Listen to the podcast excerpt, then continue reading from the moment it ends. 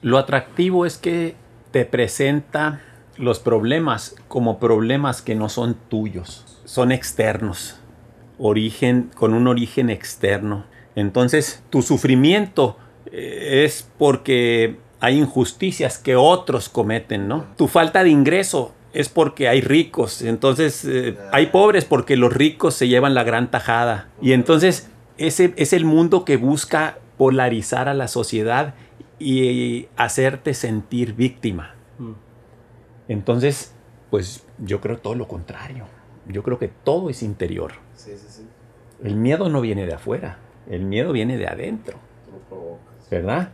El odio no es generado porque alguien te hizo algo. El odio lo generas desde adentro porque tú eres libre para interpretar lo que sucede, ¿no? ¿Qué ha habido, camaradas? Bienvenidos a un episodio más del Platica Joyce. Los hemos tenido bastante abandonados para el inicio de la segunda temporada, pero créanos que no ha sido por, por porque no lo queramos así, ha sido por cuestiones de fuerza Joyce.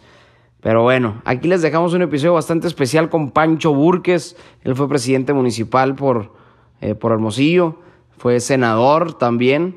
Eh, es un episodio bastante, eh, bastante especial y más en lo personal. Lo considero a Pancho Burke es un, gran amigo y un gran motor de motivación, al menos para mí en lo personal, para empezar este proyecto que es el Plática Joyce. Eh, durante, durante la vida, pues me iba, me iba a su casa o nos íbamos a comer y teníamos pláticas muy buenas, muy buenas, en las cuales hablábamos de política, espiritualidad, religión eh, la vida, etcétera. Larguísimas pláticas, ¿no? Que siempre que salía decía la madre, ojalá que mis amigos les tocara, eh, le hubiera tocado escuchar esta, esta plática, estuvo bien chingón, aprendí esto. Y, iba, y así tenía plática tras plática hasta que pues me empujó más al, al, al, podcast. Entonces es así especial es, es este episodio. Eh, por fin se nos hizo sacar un episodio con, con nuestro camarada Pancho Burques. Y aquí se los dejo, disfrútenlo mucho, cabras. Bye bye. El platicador, el platicador, el platicador. Hola, soy Gabo Cota. Soy Lalo Plat. Bienvenidos al Platicador. Síganos en nuestras redes sociales como el Platicadores en Facebook, Instagram y Twitter.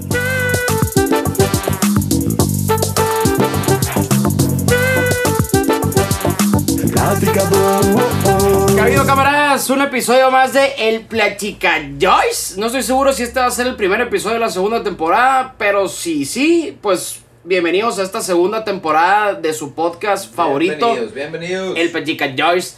En esta ocasión nos acompaña Pancho Burques, o como me gusta a mí decirle, Papancho. Eh, aquí, está, aquí está con nosotros y Pancho, agradecerle mucho por acompañarlos y les le, brevemente les voy a platicar un poquito. Eh, le digo Papancho porque he tenido la fortuna de, o me gusta pensar que somos amigos. Y ya ves como en los primeros episodios que les platicaba a ustedes las razones de por qué hicimos este platicadores, este podcast. Es para el tener buenas pláticas y que todos se puedan escuchar, la gente los pueda oír, pues, ¿no? Y un gran propulsor fue las pláticas que yo tenía con, con Papancho. Eh, ahí ya sea desayunando, comiendo, y decía, la madre, esta lo deberían estar escuchando más gente, pues no, no es nomás para mis oídos. Entonces, pues, eh, un episodio muy especial. Eh, Pancho, muchísimas gracias por estar aquí con nosotros. No, pues Lalito, pues un gran gusto, Gau, por invitarme.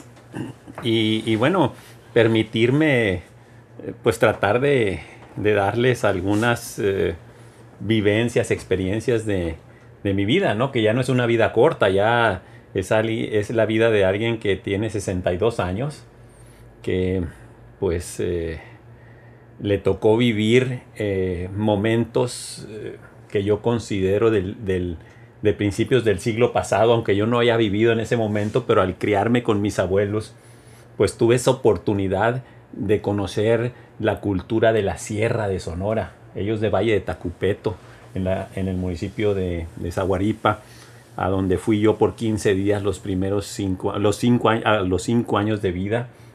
Me impactó cómo era la vida, ¿no? A los niños les llamaban churis, todavía estaba la mezcla de, la lengua ópata con, el castellano. Eh, convivir con, con, esa comunidad que le dio vida a mis ancestros, a tres cuatro cinco generaciones atrás de mi familia, cómo se vestían, cómo comían. Eh, entonces, pues todo eso me, ha dado la oportunidad de ver la evolución de, una generación o de dos generaciones o de tres con la de mis abuelos y ver cómo, pues cuando yo era niño, pues eh, jugábamos en un barrio, barrios que no existen hoy. Nuestra convivencia era con el hijo del policía, don Fernando, con eh, José, el hijo del, jardinero, con Ernesto, eh, con Nacho Grande, en fin, o sea, no había clases sociales en el barrio.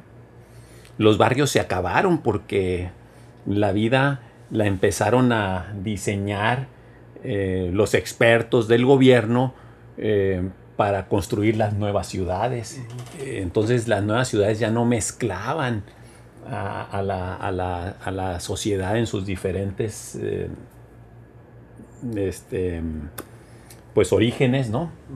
empezaron a separar y, y, bueno, pero haber vivido esa época, el jugar todos al carro en el, en el, en el Boulevard del Centenario, donde ahora están todos esos barecitos, ¿no? Ahí estaba la casa de mi abuelo, pero ahí jugábamos, este, los más acomodados y los menos acomodados, eh, eh, jugábamos los, los niños y los, los, no tan niños, eh, en fin, o sea... ¿Los abuelos fueron los que lo criaron a ti? Mi papá murió cuando yo tenía un año. Y entonces vivimos con mi mamá en la casa de los abuelos, ¿no? Ok. Eh, entonces esa vida me marcó a mí. Este, la casa de mis abuelos era la casa de la gente de Valle de Tacupeto que venía a la ciudad. Entonces ahí vivían por un tiempo hasta que se establecían. Eh, en fin, hay tantas experiencias, tantas vivencias. No me quisiera eh, centrar en esto, pero también me tocó ver el mundo del comunismo. A mí me tocó pues la China y, la Unión Soviética como, como ustedes ya los jóvenes no les tocó vivirla en aquellas eh, pues eh, grandes tragedias en donde en China asesinaron para establecer el comunismo a 40 millones de personas y en la Unión Soviética eh, tuvieron que morir 20 millones de personas. Eh, sistemas autoritarios que se presentaban como la gran solución, que tenía gran atractivo para los jóvenes de la época.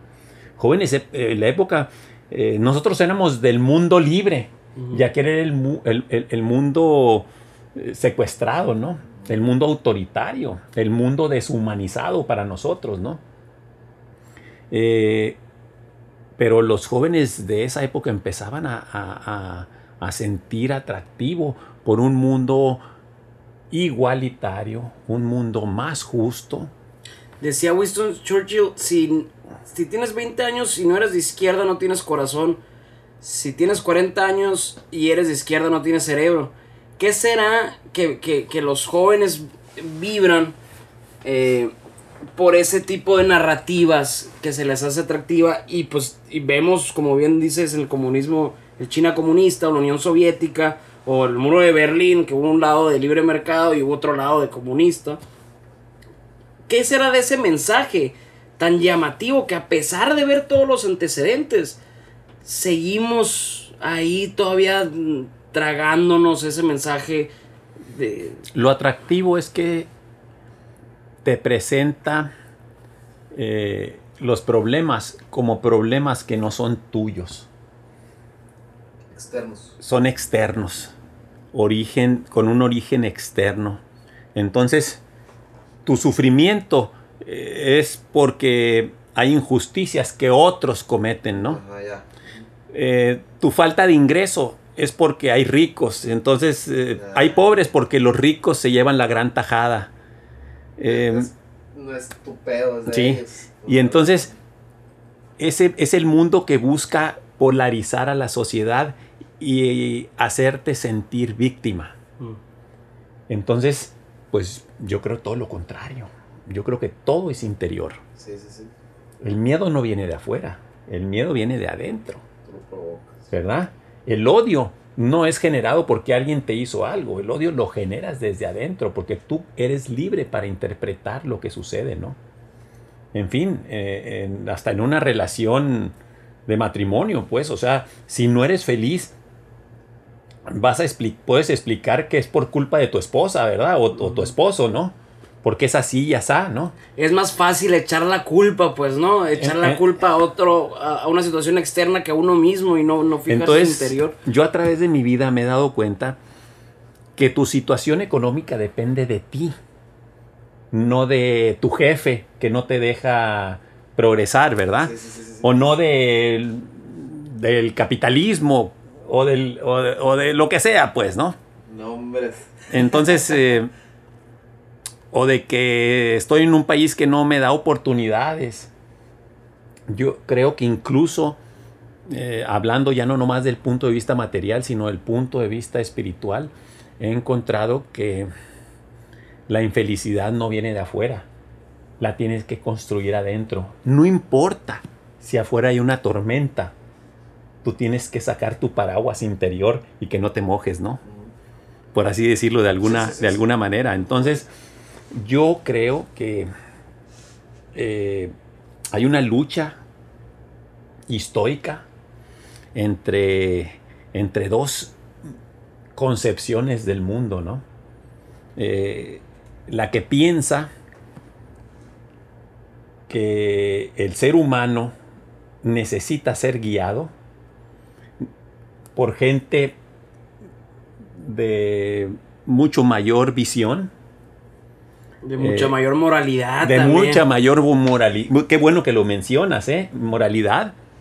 Porque esas personas, Platón decía que el ser humano no es un ser que puede conocer la verdad, hablando de, la generalidad de, la humanidad, y que necesita ser guiado por los filósofos reyes, que son los que sí saben, ¿no? Órale. Gente más iluminada, superior desde el punto de vista de nivel de conciencia.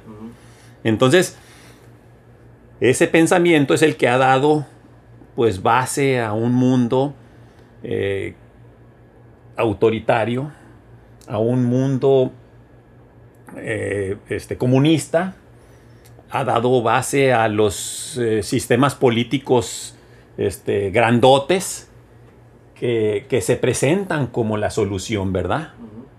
La solución a mis necesidades y a mis problemas.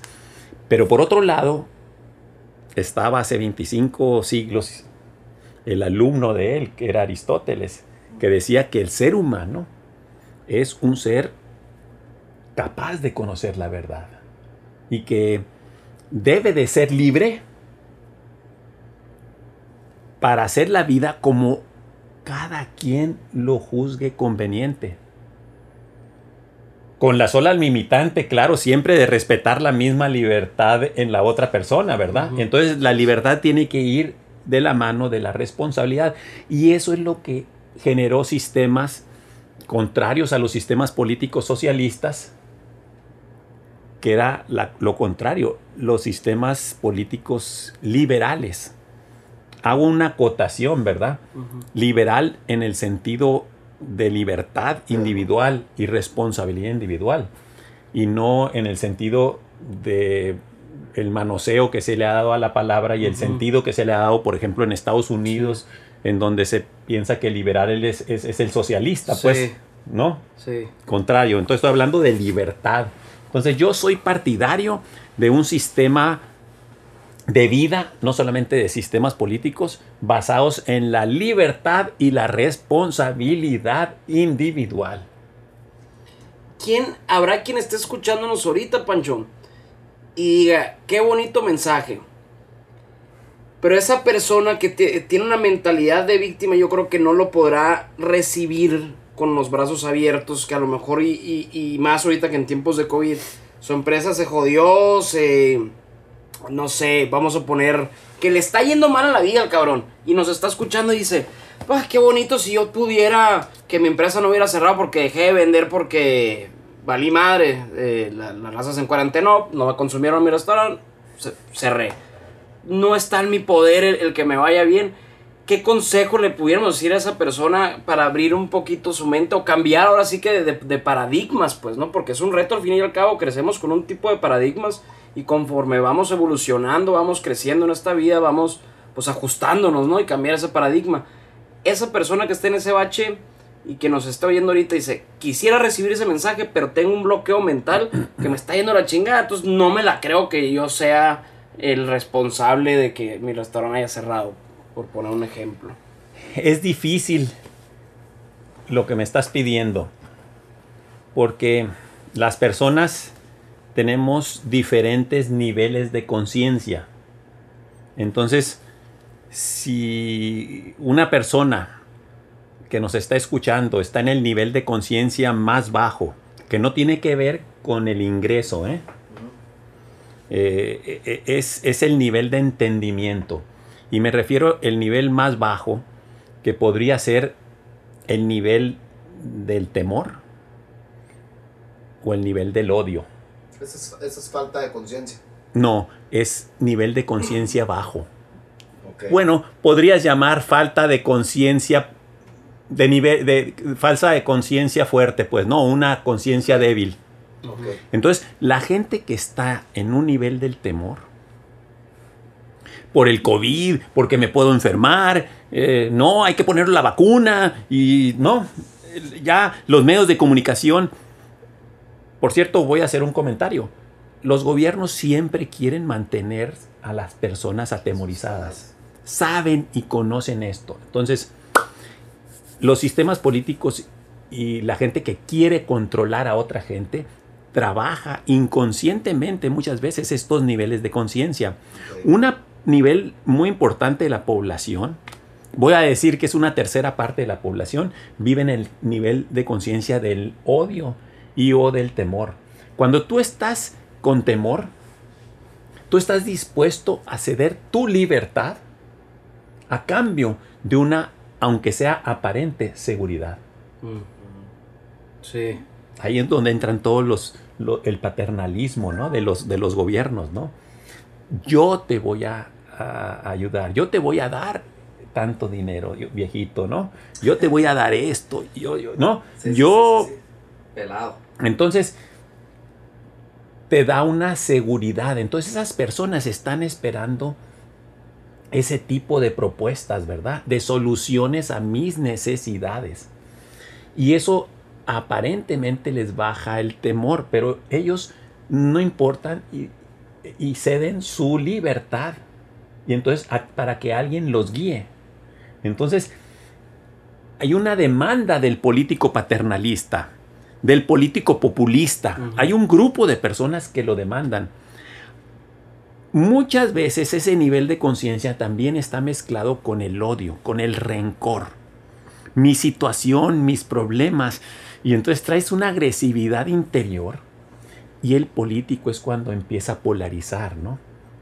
Se agarra de esos, de esos valores entonces, negros. Entonces vende, y ese es el, muy claramente, y este, ustedes lo van a ver claramente representado en muchas opciones políticas que hablan de, la... De, ah, en, el, pasado era exclusivamente eh, el tema económico, ¿no? En el tiempo del comunismo, ¿no? La polarización del trabajador contra el, contra el empleador, ¿verdad? O sea, tú trabajador ganas tanto y tú empleador esto, ¿no? Ahora se ha, se ha sofisticado mucho más esa polarización. Ahora, bueno, después el comunismo empezó a fallar, pero también se empezaron a dar cuenta que al, al, emprendedor, al empresario, le conviene tener que los trabajadores estén contentos. ¿Por qué? Porque de esa manera van a poder ellos trabajar mejores productos y van a ayudarles a, la empresa a satisfacer mejor al cliente con su calidad, ¿verdad? Pero también se van a dar cuenta que un, trabajador que capacite, lo capacitas y, no le pagas lo que adecuadamente es en, un mercado de, oferta y demanda de trabajo y se, va a ir a, otra empresa, y estoy hablando en una economía libre, no en, una economía en donde no hay libertad, ¿verdad? En donde no hay opciones, se va a otra empresa y le cuesta mucho al, al empresario volver a capacitar a alguien. o sea, quien se va capacitando en cualquier oficio, aunque sea de chofer, de jardinero, o sea, este, no lo quieres dejar ir, pues. Entonces, era mentira eso. Entonces, por eso ahora ya no hay tantos problemas eh, sindicales y de huelgas. O sea, las huelgas dejaron de ser porque mm, igual que a la empresa le interesa mejor tener a los trabajadores que al mismo sindicato, mm. si tú quisieras eh, pensar, pues no, o sea, entonces ahora empezaron a, pensar en otras polarizaciones como la del feminismo radical. De todo siempre hay ejemplos malos, ¿no?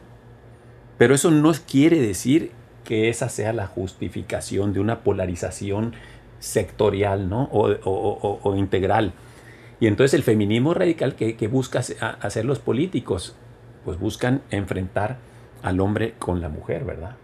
O sea, y entonces empiezan a, a demeritar este, muchas cosas que teníamos positivas en la integración familiar y empiezan a decir, no, pues la, la, mujer eh, nomás está teniendo hijos, nomás está teniendo esto, lo otro, ta, ta, Está oprimida por el Por el hombre y es la historia y no. Entonces sí generan en las mujeres, sobre todo las mujeres jóvenes que se van con la finta, ese sentimiento de revancha y de enojo y de odio, ¿no? En lugar de, de ver que el mundo va evolucionando, y que van cambiando los roles pues de, las familias. Desde que eh, el mundo es más libre entonces hay más progreso. Y en ese nuevo mundo automáticamente ahora la mujer estudia igual que el hombre. Y eso es lo que le está dando alternativas diferentes y van cambiando los roles de las familias. Y entonces ahora trabajan la mujer y el hombre en muchas ocasiones y, y, bueno, el hombre también trabaja más en el hogar. Entonces van cambiando los roles, pero de una manera natural. Pues, Tienen menos hijos porque ahora este, están teniendo que eh, llevar unas otras más ocupaciones, etcétera. Entonces van cambiando los roles. Pero ¿cómo lo presenta el político? Lo presenta como un odio. Y entonces ahí es donde ves las marchas. Y como, como bien dices, y yo les decía a las, a las, a, las mujeres de, de, mi, de mi familia, porque yo tengo dos hombres y dos mujeres. Y yo quiero que ambos hagan su vida como ellos quieran, ¿verdad? Eh, porque mi vida no, no, debe ser impuesta a la de ellos. Pero, y quiero que sean eh, tan exitosas mis, mis, hijas que como mis hijos, pues, y exitosas en el sentido que ellos definan que para ellos es, es éxito, pues, ¿no? Pero, pero bueno, empezaban las marchas antes de la pandemia, ya por marzo. Aguas, aguas, les dije, vean lo que se está presentando en el mundo. Hay grupos financiados este, de, gente radical. De, y entonces, estoy diciendo nomás este, este ejemplo, pues, ¿no? Porque podría llevarlo a otros ejemplos también que tienen que ver con el tema de, de, la raza, de los colores, y lo estamos viendo ahorita en Estados Unidos, y, y, todo el mundo se va con la finta, ¿no? Pues si los primeros principales agresores de, las personas de color este, en Estados Unidos, el 80% de los delitos contra las personas de color son gente de, color negro, pues. Entonces digo, ¿cómo está eso, pues? Sí. Entonces, ¿cómo es posible que un país que eligió a un presidente eh, eh, negro digan que es un país racista y además en un presidente muy querido. ¿Qué, falta de lógica y de sustancia en la misma mentira, o Pancho? Que, que hasta me, da curiosidad el, cómo hay un chingo de marchas, lo que me invita a pensar a mí, ah, bueno, pues hay mucha gente preocupada por el tema. Y luego te pones a platicar con esa gente y te das cuenta que no tienen ninguna eh, eh, cuerpo contexto a lo que está pasando. Eh, dicen en el, está en el, la, cuestión de los Black Lives Matter, ¿no?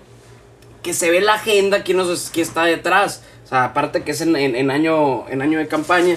Y no hay ninguna estadística que avale que hay un, que hay un racismo sistemático en Estados Unidos. Si acaso es el mismo gobierno el que ha hecho los projects, el que ha tenido las escuelas públicas bien jodidas, el que no hace que, las, que, los, que las personas de diferentes razas tengan las mismas oportunidades que las otras personas.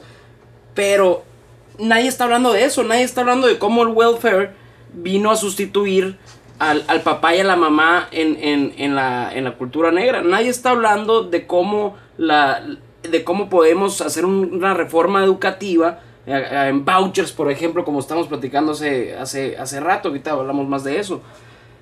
Es, no, es por el blanco que este pedo está jodido. estás, qué, qué interesante lo que estás diciendo, o sea, otra vez quiero ligarlo con el inicio de esta plática.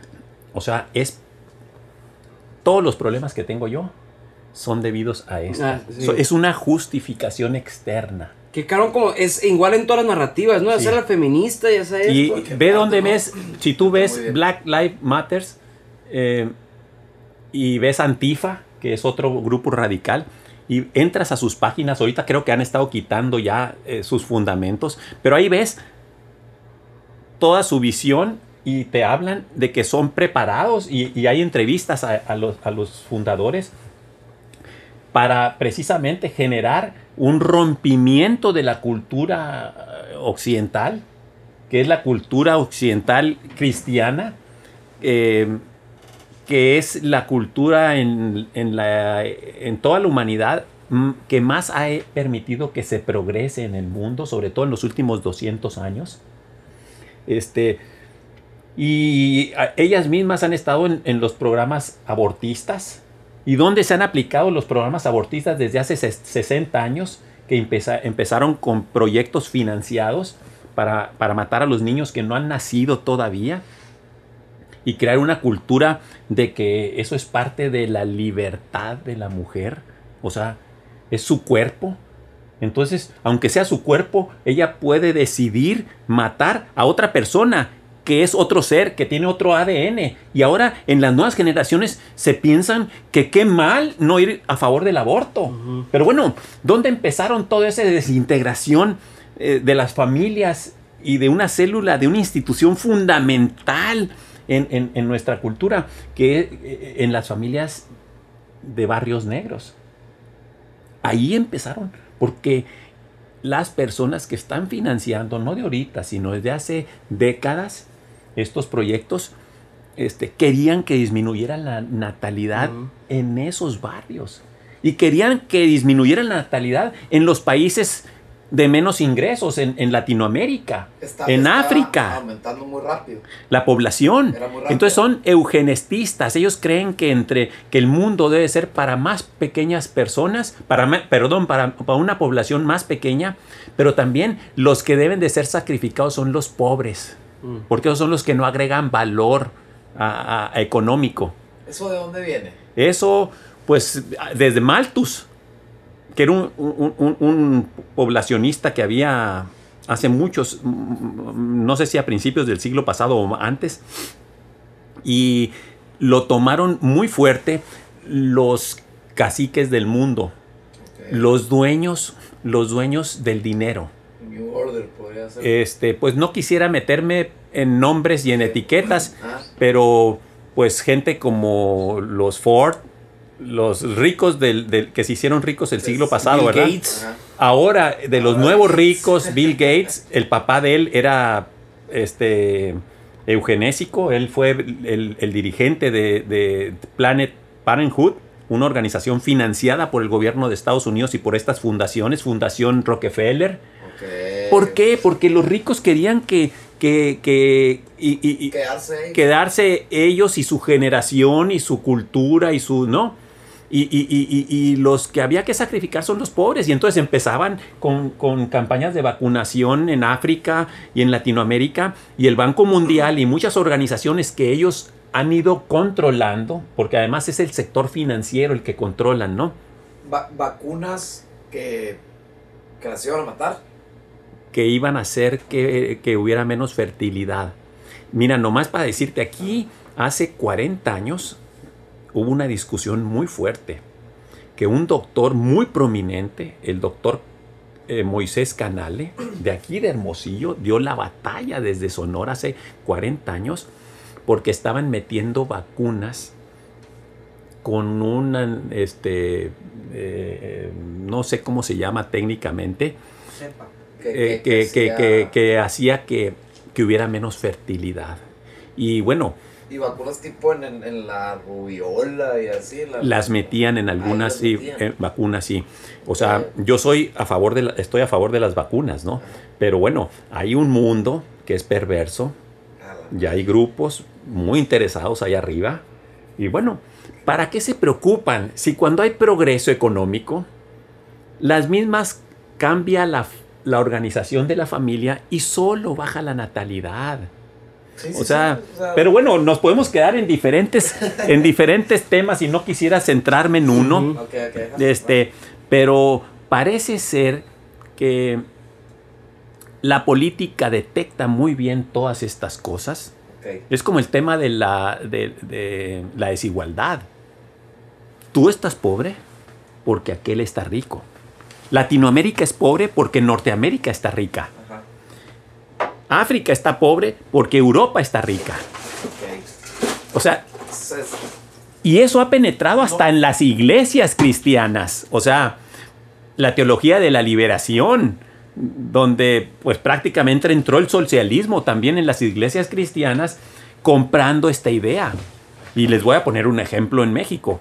El estado más desigual de México, ¿Desigual en qué sentido? económico, Ok. en, en- en- economía ahorita, Ok, ok, ajá. este, es Nuevo León. Ese me imaginé que iba a decir. Es el más desigual, pues, ¿no? Es la brecha más grande entre ricos y pobres. Y eso lo vi en un periódico nacional hace cinco años. Y dije yo, mira, bendita desigualdad. Como yo estaba en contacto con la promoción de inversiones y ese mundo, pues, que, que- que es lo que genera los empleos y mejores ingresos a futuro, y es la única solución para generar oportunidades, no es el gobierno. El empleo es el mejor programa social, ¿no? Claro. Que existe para quitar la raza de es pobre. el único. El único. El único que es sustentable, que además hace libre a la persona que lo, que lo, que, que lo tiene. Y decía, Nuevo León, el estado más desigual, INEGI, ¿no? Y entonces, bendita desigualdad, porque en Nuevo León, el obrero gana tres veces más que el promedio de los obreros en México. Tres veces más, 300% más el ingreso de un obrero en Nuevo León que en el resto del país, que en el promedio del ¿Y- país, ¿Y a ¿no? A la inversión. Hay más lana Claro, por medio de. ¿cómo se todos. genera? Por medio de todos. O sea, entonces, y, y antes de, recuérdame ahorita entrar a cómo, cómo se genera eso, ¿no? Porque hay más inversión, pero voy a decir otro ejemplo. China. En la China comunista, todos eran, estaban en, en pobreza extrema. Tronó económicamente. eh, eh, eh, y, lo mismo podría decir de, Europa Oriental, pues, ¿no? Con Rusia a la cabeza. Los únicos ricos que había ahí eran los militares del, del- de- de- del Partido Comunista, pues, ¿no? ¿Qué pasó? Hace, terminó el fracaso del comunismo, ya se decretó que no era viable socializar los medios de producción, acabar con la propiedad privada, era acabar con el progreso. Y entonces las casas no eran de tuya, tu casa no era tuya, tu casa no era tuya. Todo era de todos. La verdad que, que no era cierto, no era cierto que todo era de todos. Es como en Cuba. O sea, Sí, sí, sí. todo es de el Partido Comunista Claro. y los líderes del Partido Comunista. Pero te hacen verlo de Bueno. forma, pues, ¿no? Entonces ahora China es tremendamente desigual. Son más ricos que la chingada. Pero bueno, pero ahora ya casi no hay... po- eh, En Se 30 me años, abriendo a la libertad económica, no política, económica, nomás la libertad económica, se generó un progreso in- 30 en 30 años, en una generación. Entonces, de tener 80% de pobreza extrema, ahora pues andarán en el 10% no de la población. Pero además hay una bola de clases medias y de clases adineradas, riquísimas. Sí, sí, sí. Pero bueno, es como los cangrejos. ¿Qué pasa con la, con, con la cesta del el, el balde de los cangrejos, no? Cuando dicen, es que van unos cangrejos escalando Y, y- y- y resulta que ya va que van a sal- lo- aprender a cómo salir, los otros que están abajo los jalan y los tumban, ¿no? Mm. Entonces, no te fijes en otra vez en lo que está pasando allá. Tu progreso está en ti. Tú encuentras. Entonces, lo único que debes de pedir es que haya un fair play, un juego parejo, un juego parejo. Sí. Todos iguales ante la ley, iguales en dignidades desde el punto de vista espiritual. Los de cierto color no son menos que los blancos, o sea, desde el punto de vista espiritual. Sí, sí, sí. Y desde el punto de vista material, todos deben de ser iguales ante la ley, ¿no? En fin, son muchas cosas que, que podría, pero ahorita te voy a decir, ¿qué puede generar progreso económico? Lo único que genera progreso económico es la, inver- la- la inversión. Si De- de tú, todos. de todos, inversión chica o grande. Grande. La- Y estoy hablando chica desde el carpintero que puede tener un financiamiento para comprar una máquina y entonces pulidora puede agarrar nuevos contratos y contrata a un ayudante para que le ayude a atender ese nuevo trabajo, ¿no? O el, o el- o el- o el- o el- estoy hablando del, del jardinero que en lugar de ir a hacer el jardín chiquito, ahora quiere agarrar jardines más grandes y se ay- ayuda de dos. Necesita- ¿Por qué? Pero necesitó conseguir dinero para invertir en unas máquinas y en unas limpiadoras, ¿verdad? Esas, eh, y entonces puede tener más lugar, ¿no? O, o si agarró un contrato con, con, una, con un parque industrial y hay un, y hay un parquecito, necesita un tractorcito que, que haga más rápido los... ¿O no?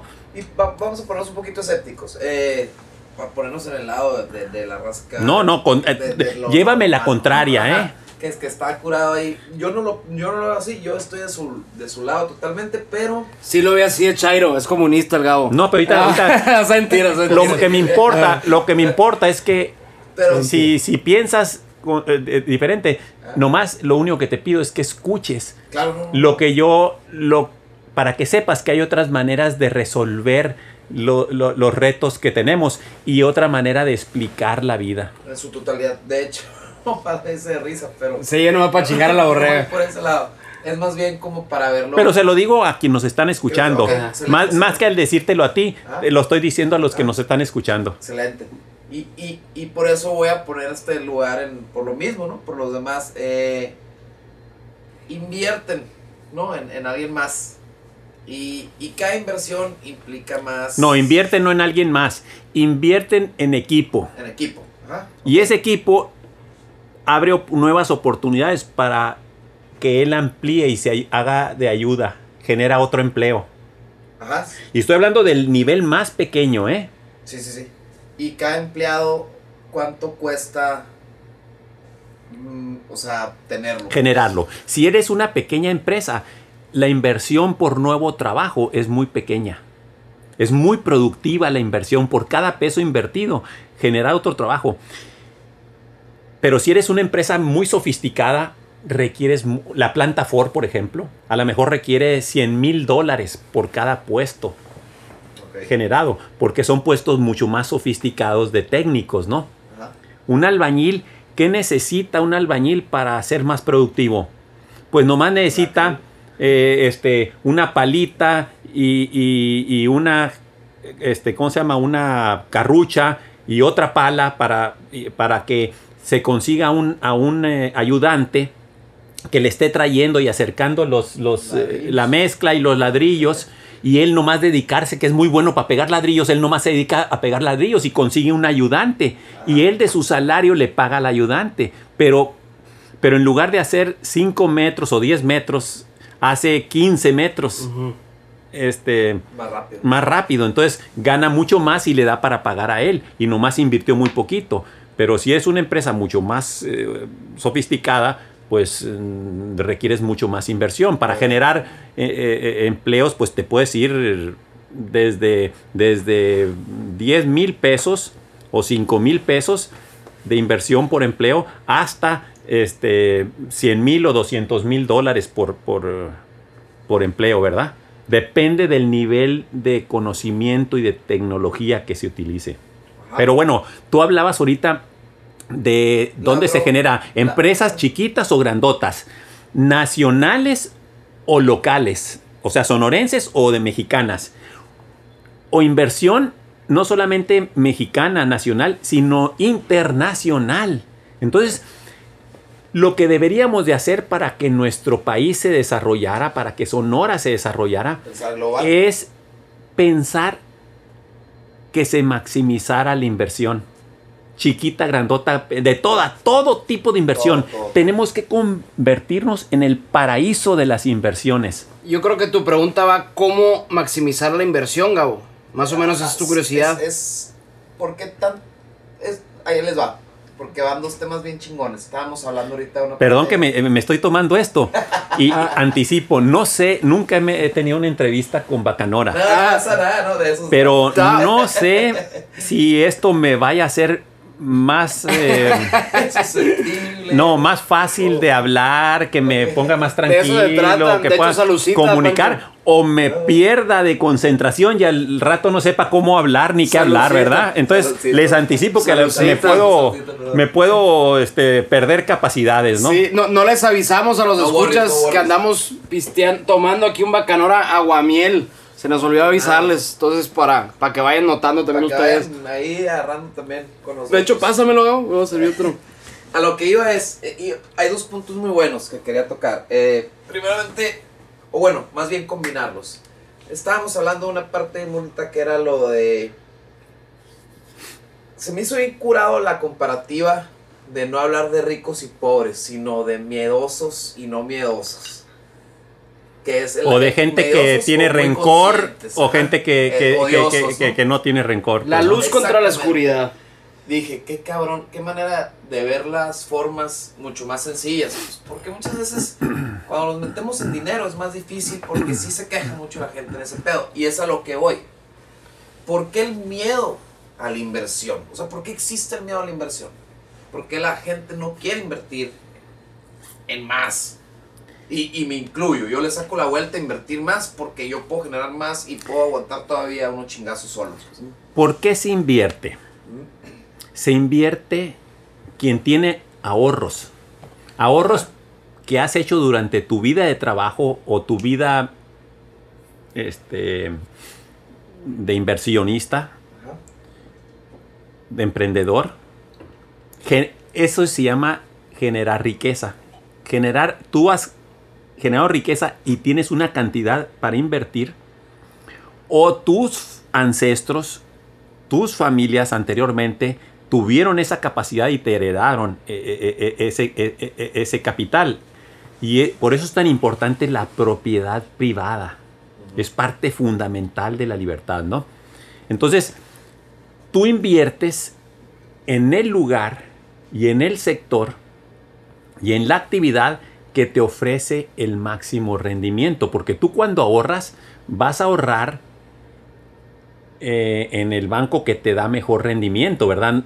Nadie es tan tonto como para decir, a mí no me interesa que me paguen rendimiento, yo lo doy gratis, ¿no? Entonces, No, no, no hay nada gratis, todo tiene un costo. exactamente.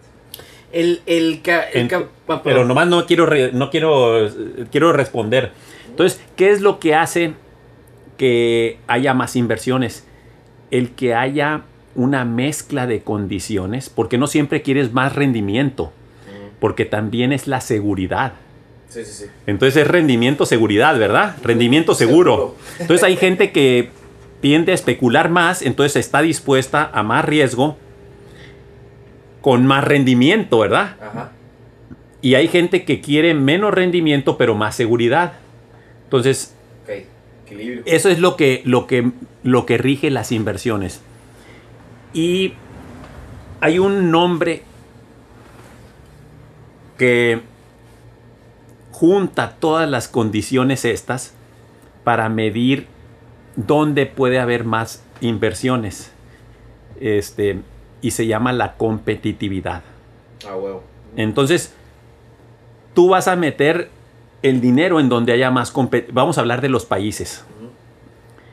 Si hay un país con inestabilidad eh, este, política y un autoritarismo donde no hay ley en África, pues qué difícil está que atraiga inversiones, ¿verdad? Entonces, qué difícil, si ya dijimos que las inversiones chiquitas, grandotas, nacionales o internacionales, son las que generan el empleo. Entonces, qué difícil es que generen empleo esos países. Entonces, están condenados a, ser pobres, ¿no? Porque no hay inversiones, ni adentro ni afuera. Ni de afuera. Entonces, la competitividad mide varios sectores, varias, varios eh, pilares. pilares, pues, ¿no? Por ejemplo, hay dos organizaciones es, y la competitividad es la capacidad de atraer y retener y promover inversiones. Que es lo que tú querías saber. Entonces, si queremos ver qué país es el que más crece, es el que más logra captar inversiones. Ok. Atraer, retener y promover inversiones. ¿Por qué China y Europa Oriental, a la caída del comunismo, han generado un crecimiento increíblemente grande? Todos esos países eran mucho más pobres que México. Ahora todos esos países son mucho más ricos que México. Entonces, ¿qué hicieron?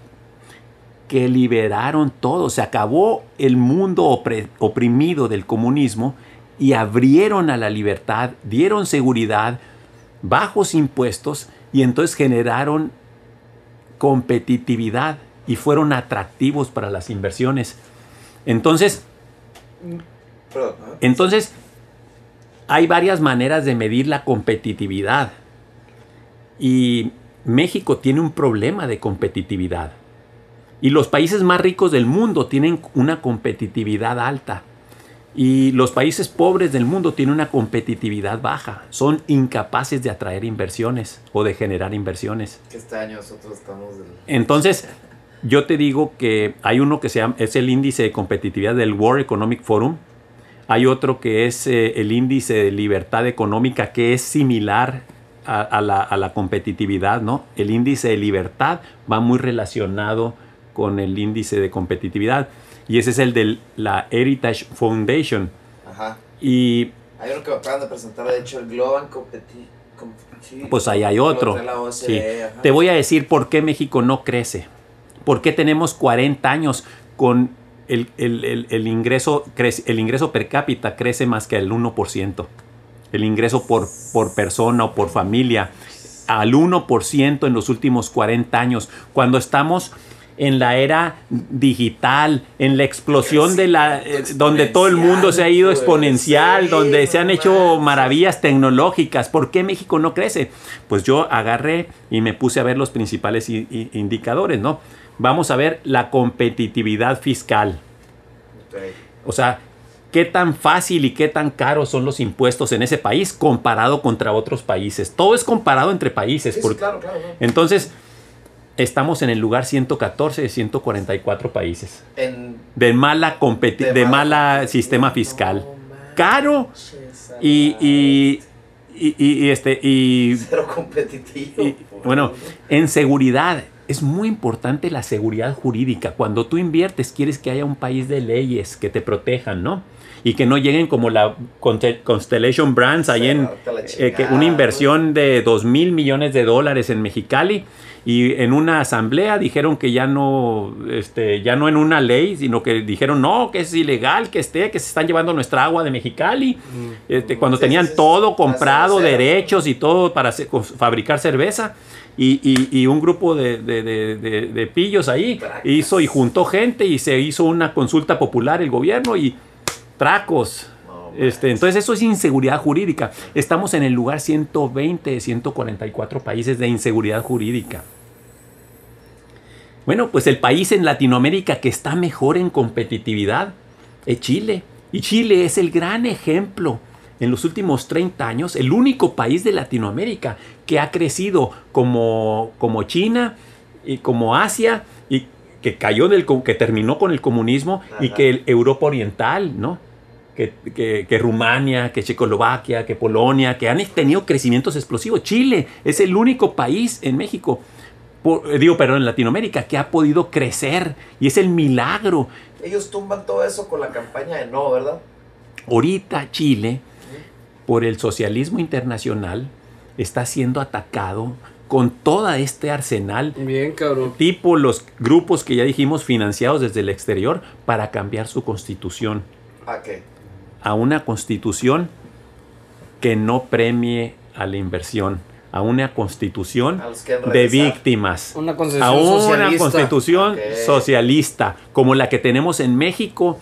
¿Por qué México no crece? Porque tenemos una constitución que es, digamos, la base sobre la, la que nos hemos desar- eh, buscado desarrollar, es el modelo Ajá. de 1917 totalmente asistencialista.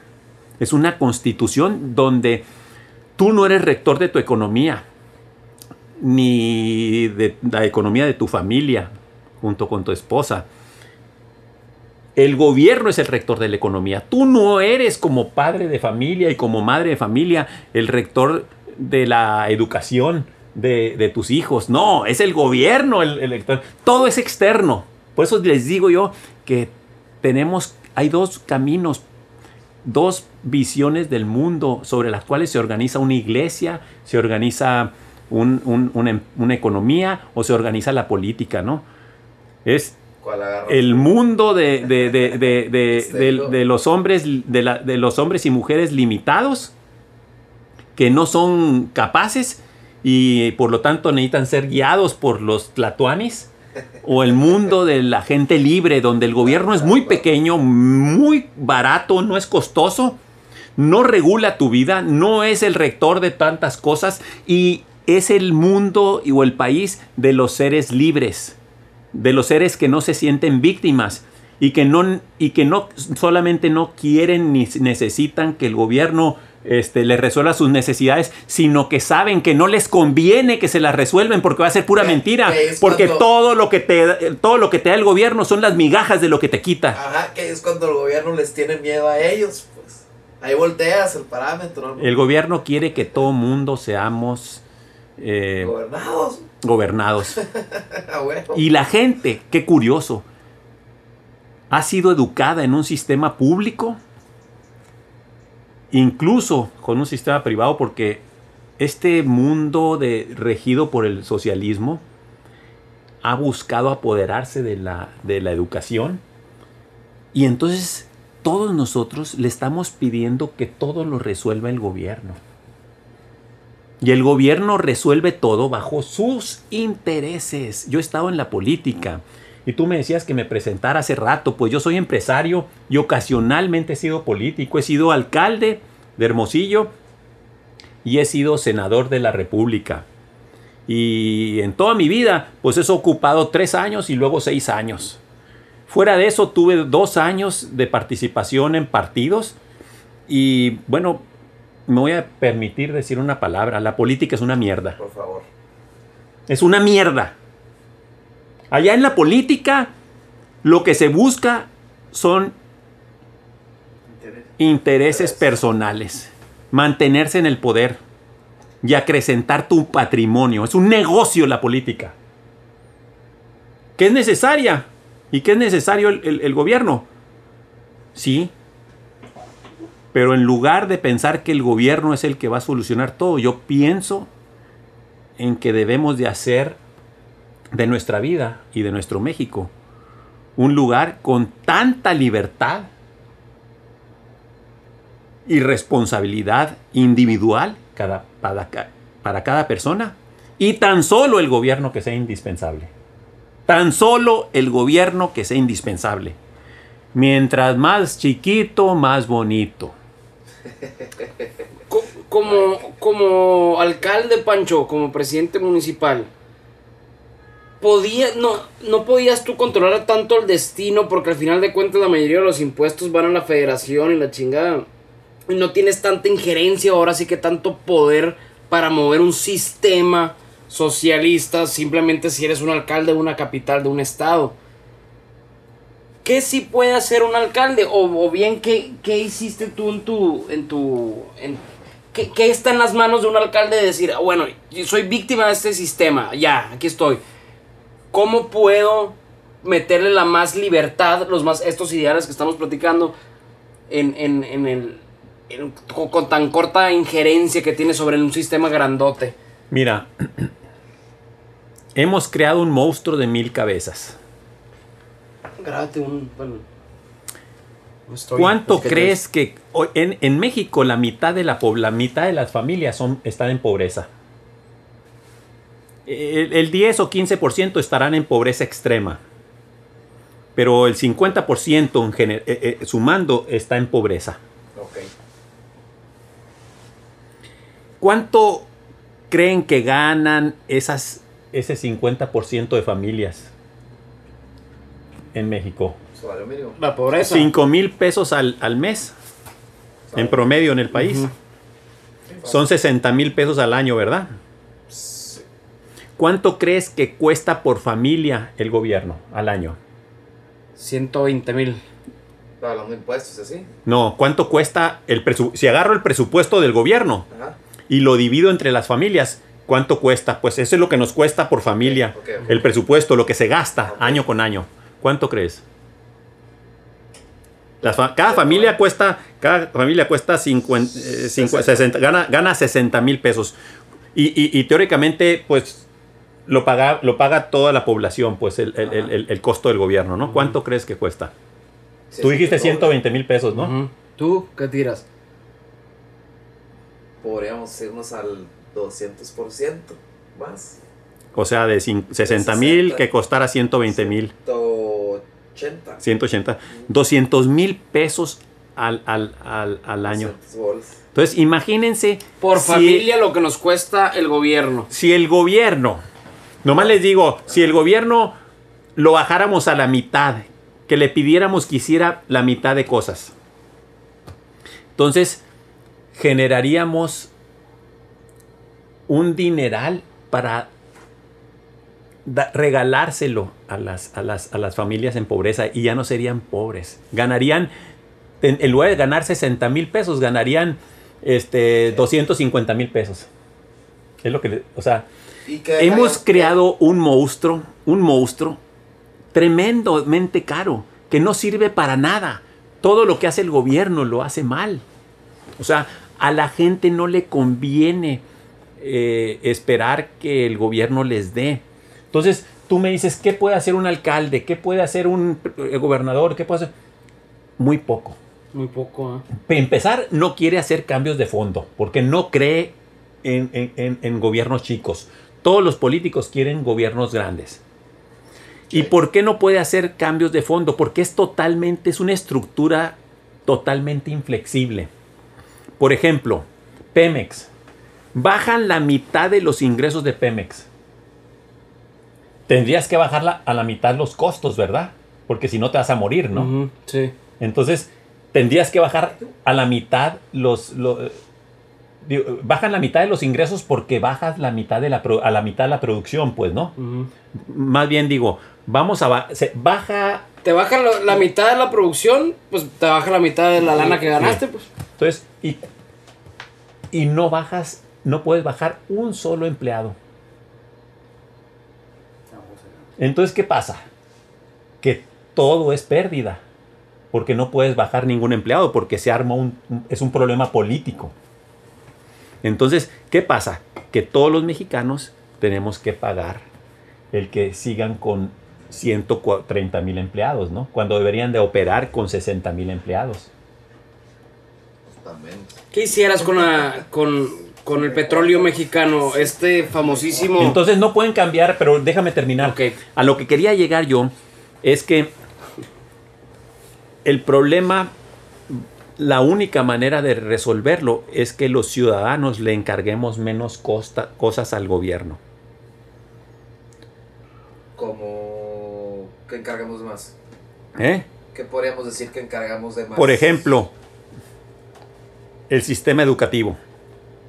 A ver, no me des tu escuela. Mejor vamos a repartirnos el dinero. Y yo, papá, mamá, Creo una escuela. voy a, a- a ver cuál es la escuela que más le conviene a mis hijos. Ok. Y Yo trabajador, tú me quitas el dinero para mantener al seguro social y el seguro social ni siquiera me da medicinas. Dejan que si yo quiero con mi dinero que tú me estás quitando sin mi, quitándome mi libertad, yo pueda com- comprar un seguro A huevo. y, y ir al hospital o al doctor que me está atendiendo bien. Yo Porque, es malgastado ese dinero, pues. te quita la libertad.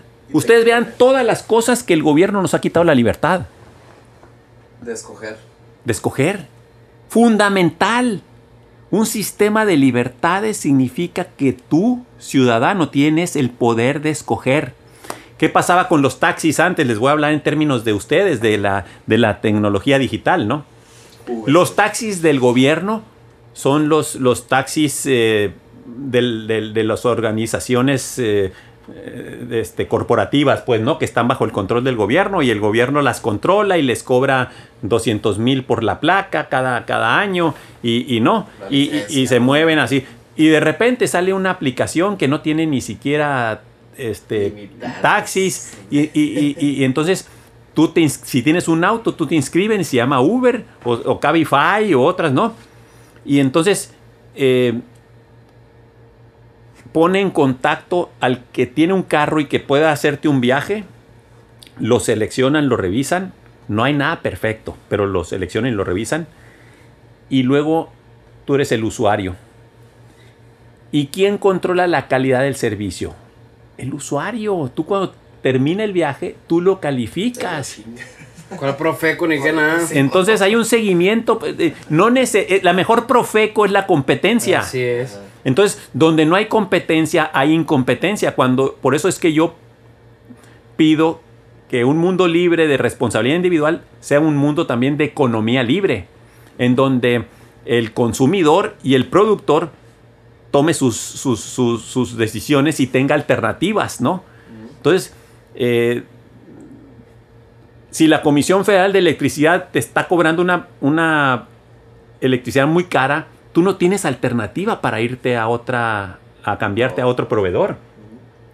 Eh, ahora en los taxis ya tienes otra alternativa. En el camión, en el, en el servicio público de camiones no tienes otra alternativa. Y si hay alguien que quiere empezar a dar un servicio con camiones o con, eh, con vans o con para llevarte de un lado a otro y así, no, no pueden. Es- esos pulpos son del gobierno porque los usa para control político y para hacer negocios. Entonces, ustedes analicen el seguro social. El seguro social era una eh, mutualista.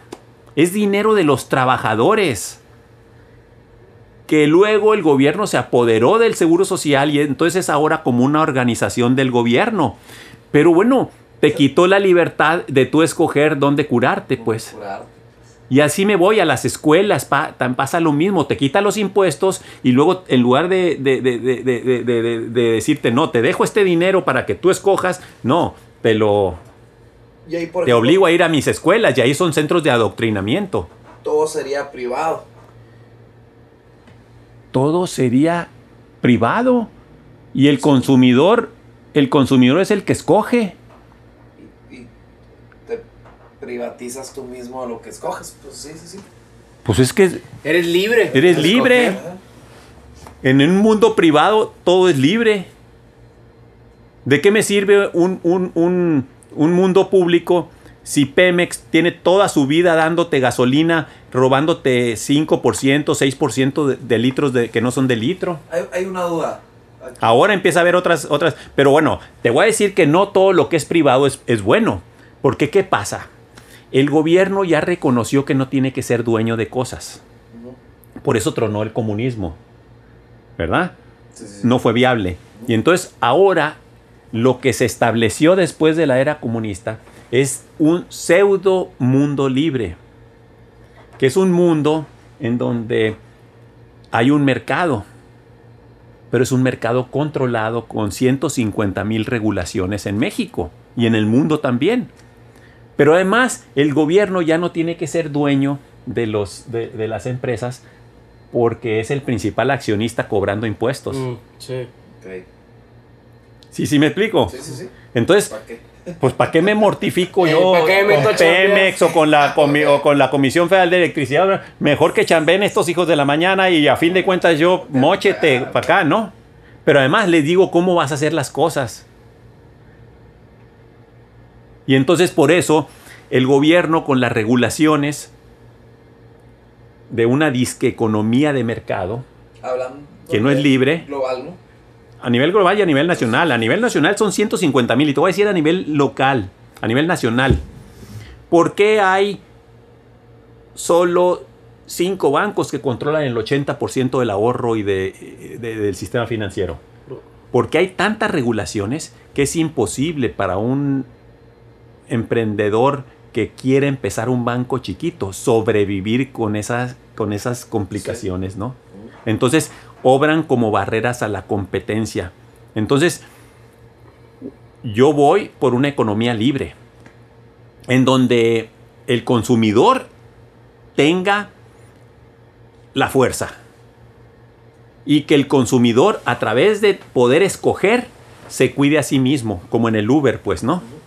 Creo que la tecnología nos está llevando a eso, ¿no? Como Claro, la ¿por qué? Sí, sí, A sí. escoger lo que tú quieres cuando quieres, pues. Eh, claro. Airbnb, esa madre. Puta, le están pegando al todo, centavo ustedes. Eh, esa es la manera de que los jóvenes tienen que entender por qué les conviene el mundo libre. En el mundo de nosotros había más que dos televisoras. Televisa y TV Azteca. Listo, listo, mal. Y si querías ver un programa era cuando ellos decían. Ah, huevo.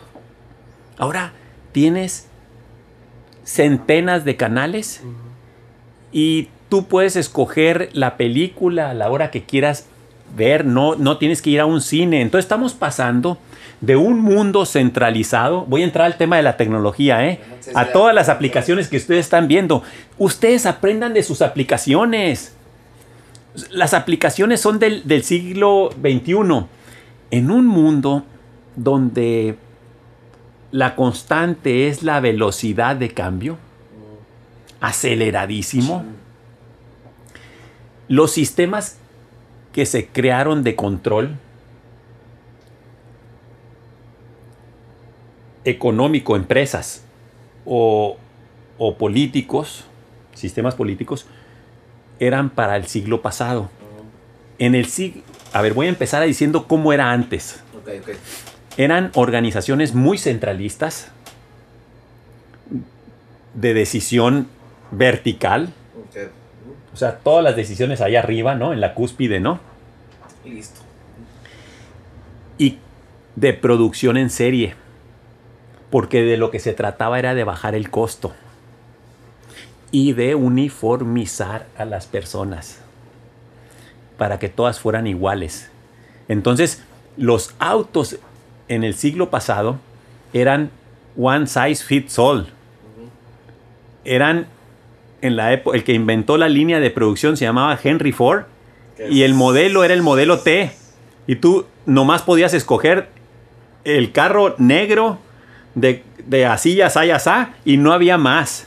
Pero pues tenían el poder de los carros. Pues. Pero, pero bueno, que era un carro muy barato. Fabricación en línea. Pues, Y era fabricación. Entonces, en el siglo pasado la educación había un montón de gente que no sabía leer y escribir.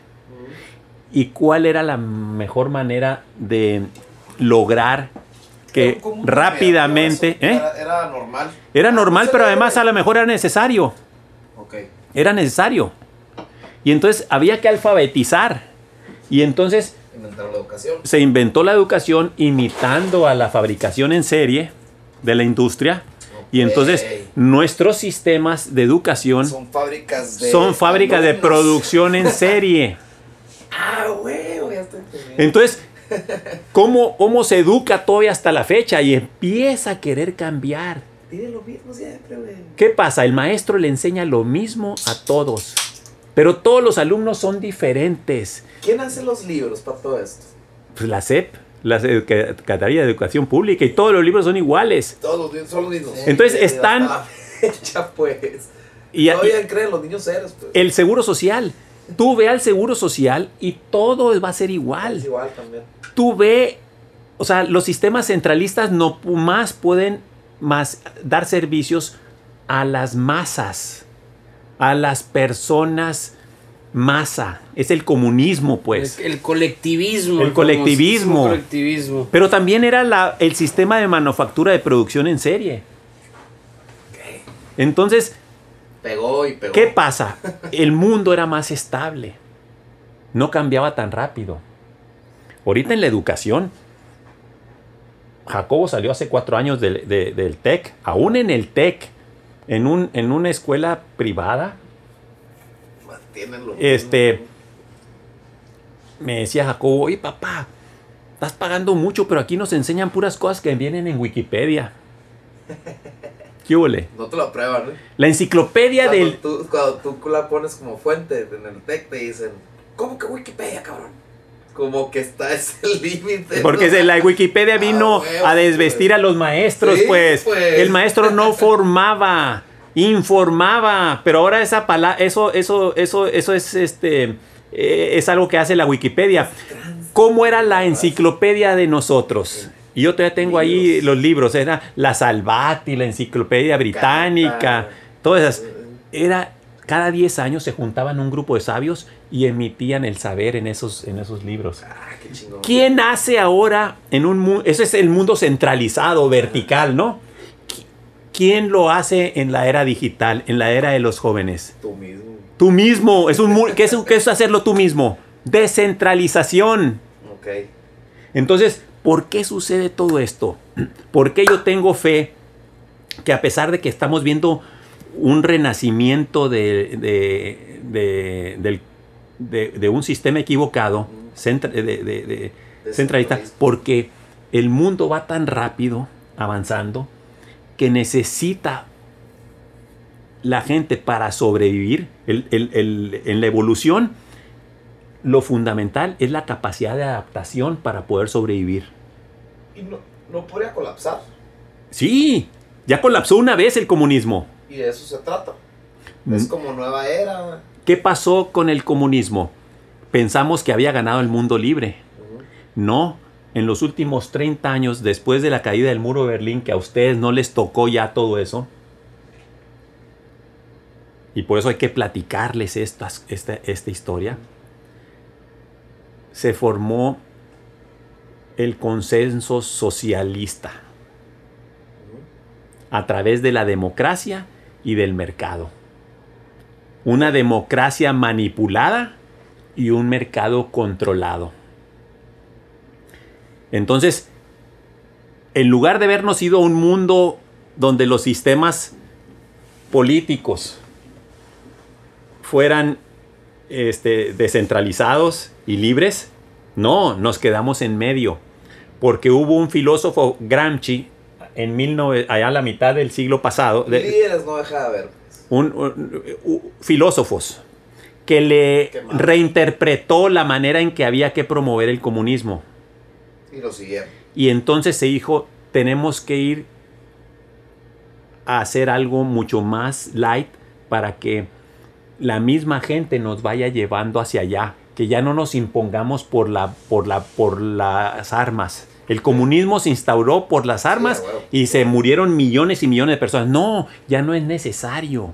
Vamos a socavar la esencia y los valores de la cultura occidental libre que es la más libre que ha habido en la historia, y sola la misma gente la vamos a ir adoctrinando para que nos vaya pidiendo llegar en su etapa última al comunismo. Y ese camino se llama socialismo. Sí. Y entonces se empezó a construir todo este proyecto.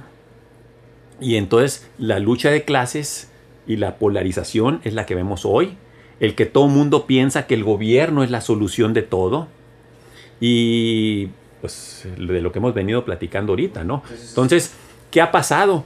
Que ahorita en el mundo todos los gobiernos son más grandes que hace 30 años. Todos los gobiernos están tremendamente endeudados. Todos los gobiernos compiten por ganar la siguiente elección, ver quién da más. Todos los gobiernos han encontrado diversas maneras de controlar la democracia, controlar la economía y controlar la vida de las personas.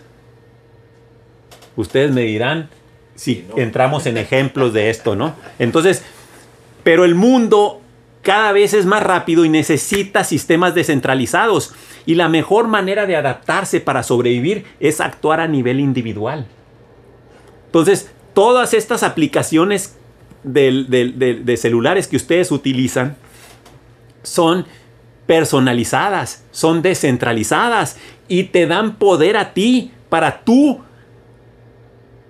construir junto con otros las soluciones. Ya no, ya vimos la Wikipedia, ¿no? Sí, sí. ¿Cómo es la solución? Ahora la enciclopedia no lo hacen los sabios, la hace la gente común y corriente con su conocimiento natural.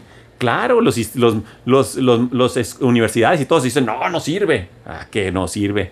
Este, eh, Hay un departamento, obviamente, que lo, que lo aprueba, ¿no? sí, claro, hay Claro, sistemas de control. Entonces, y eh, es- podemos entrar a otro sector. Díganme un sector y, y ahorita vemos cómo funciona, pues, en, este, en nuestro esquema. Vamos, a- hay uno bueno que se me antoja platicar. Que a veces platicamos mucho. Es que hay, hay varios.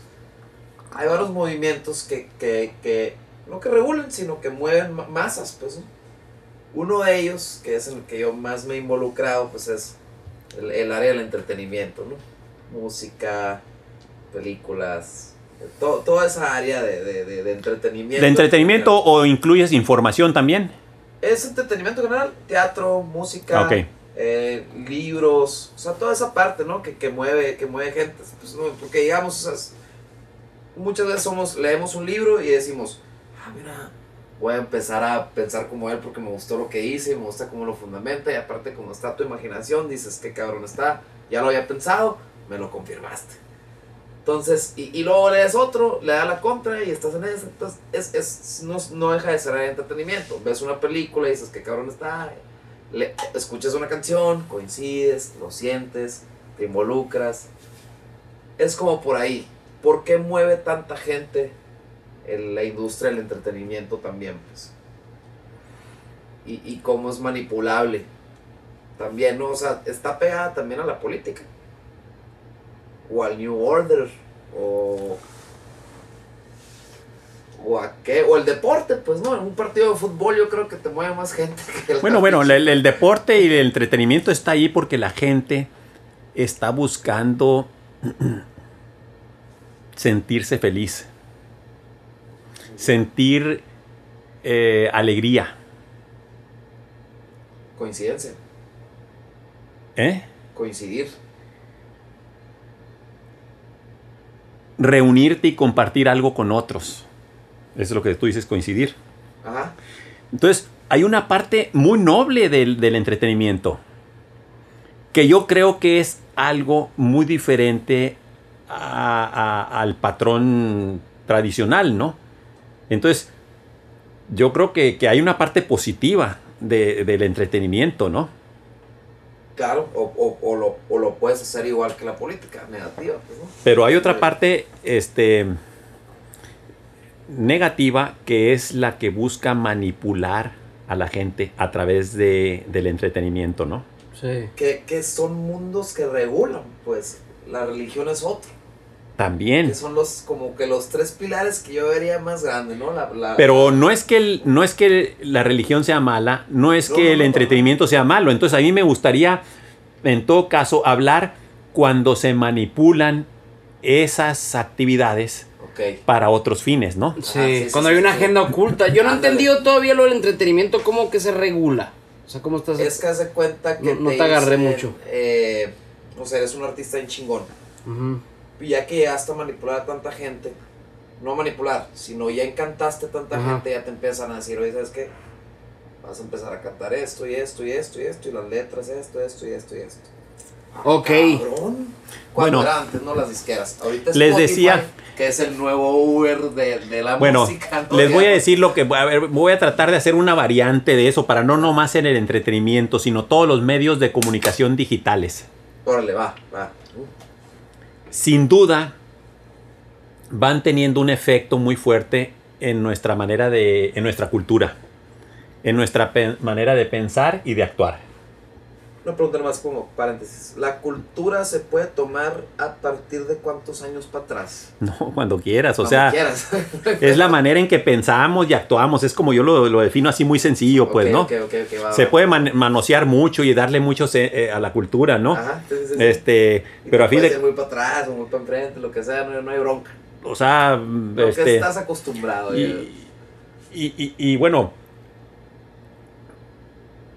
todos estos, eh, eh, eh, estos, estos medios que permiten este, transmitir o afectar la cultura este, son de gran interés para las personas que quieren hacer lo que se llama la ingeniería social. Mm. Son grandes élites. Yo antes era muy, muy, este, adverso a pensar en que hubiera élites, ¿no? Yo ahora les llamo los caciques del mundo. Ok. Pero hay caciques Me gusta más el nombre. en, en- en- en, eh, en las, nuestras ciudades, en Hermosillo. Hay caciques en Sonora. Hay caciques en Guaymas, hay Ah, caciques en México. Y hay caciques a nivel nacio- mundial, ¿no? Este, que tienen tanto poder económico que compran poder político. Y tratan de influir en su en, en- en- en el camino que va siguiendo esa región o ese mundo para favorecer sus negocios. Entonces, yo ahorita me voy a des- de- desprender de los caciques que, que- que hay en México para eh, hablar de los caciques que hay en el mundo, ¿no? Esa gente alquila a los políticos y le apuesta. Esa gente tiene un proyecto. Y es un grupo de personas que va sumando a caciques importantes que van saliendo, ¿no? Entonces, ahí es donde meto a los Rockefeller y a muchos eh, grandes capitales. Pudiera sonar muy conspirativo, pero no lo es, ¿no, Pancho? Yo O sea, antes no es. como que era, escuela, ¿no? yo antes Que no pensaba que era muy conspirativo. Puro pedo. no Pero bueno, son grandes Pero financieros. claro, claro que no lo este, es, hombre. y que su ambición es tan grande que no se pueden limitar a no ser controladores de lo que pasa. Pero ellos se han, se han- esos grandes capitales, por ejemplo, se mueven mucho en la industria armamentista, se mueven mucho en la industria financiera global del mundo. Son transnacionales, pues. Son empresas transnacionales. Y no quiere decir que todas las empresas transnacionales, ni quiere decir que el comercio internacional sea malo, ni quiere decir que tener empresas exitosas mundiales sea malo. No, no, no. Estoy hablando de ciertos grupos muy poderosos de personas. Y para ellos, eh, el capital lo han encontrado que lo pueden hacer más fácil cuando controlan a los gobiernos. Y entonces, pues. entonces eh, ellos han encontrado que en lugar, son empresas, eh, en la industria farmacéutica también, eh, la industria de, de la comunicación digital, Facebook. O sea, han encontrado que en lugar de andarse peleando con cada país, y con un gobierno de un tipo y de otro. Entonces han encontrado que les conviene lidiar con gobiernos más poderosos y más autoritarios que no estén cambiando tan frecuentemente de, de- personas, pues, ¿no? Y, necesitan más estabilidad para llegar a todo eso. Entonces, ellos están promoviendo mucho gobiernos con mucha fortaleza, con mucha regulación. Porque también esos gobiernos que regulan mucho a los sectores económicos les quitan competidores.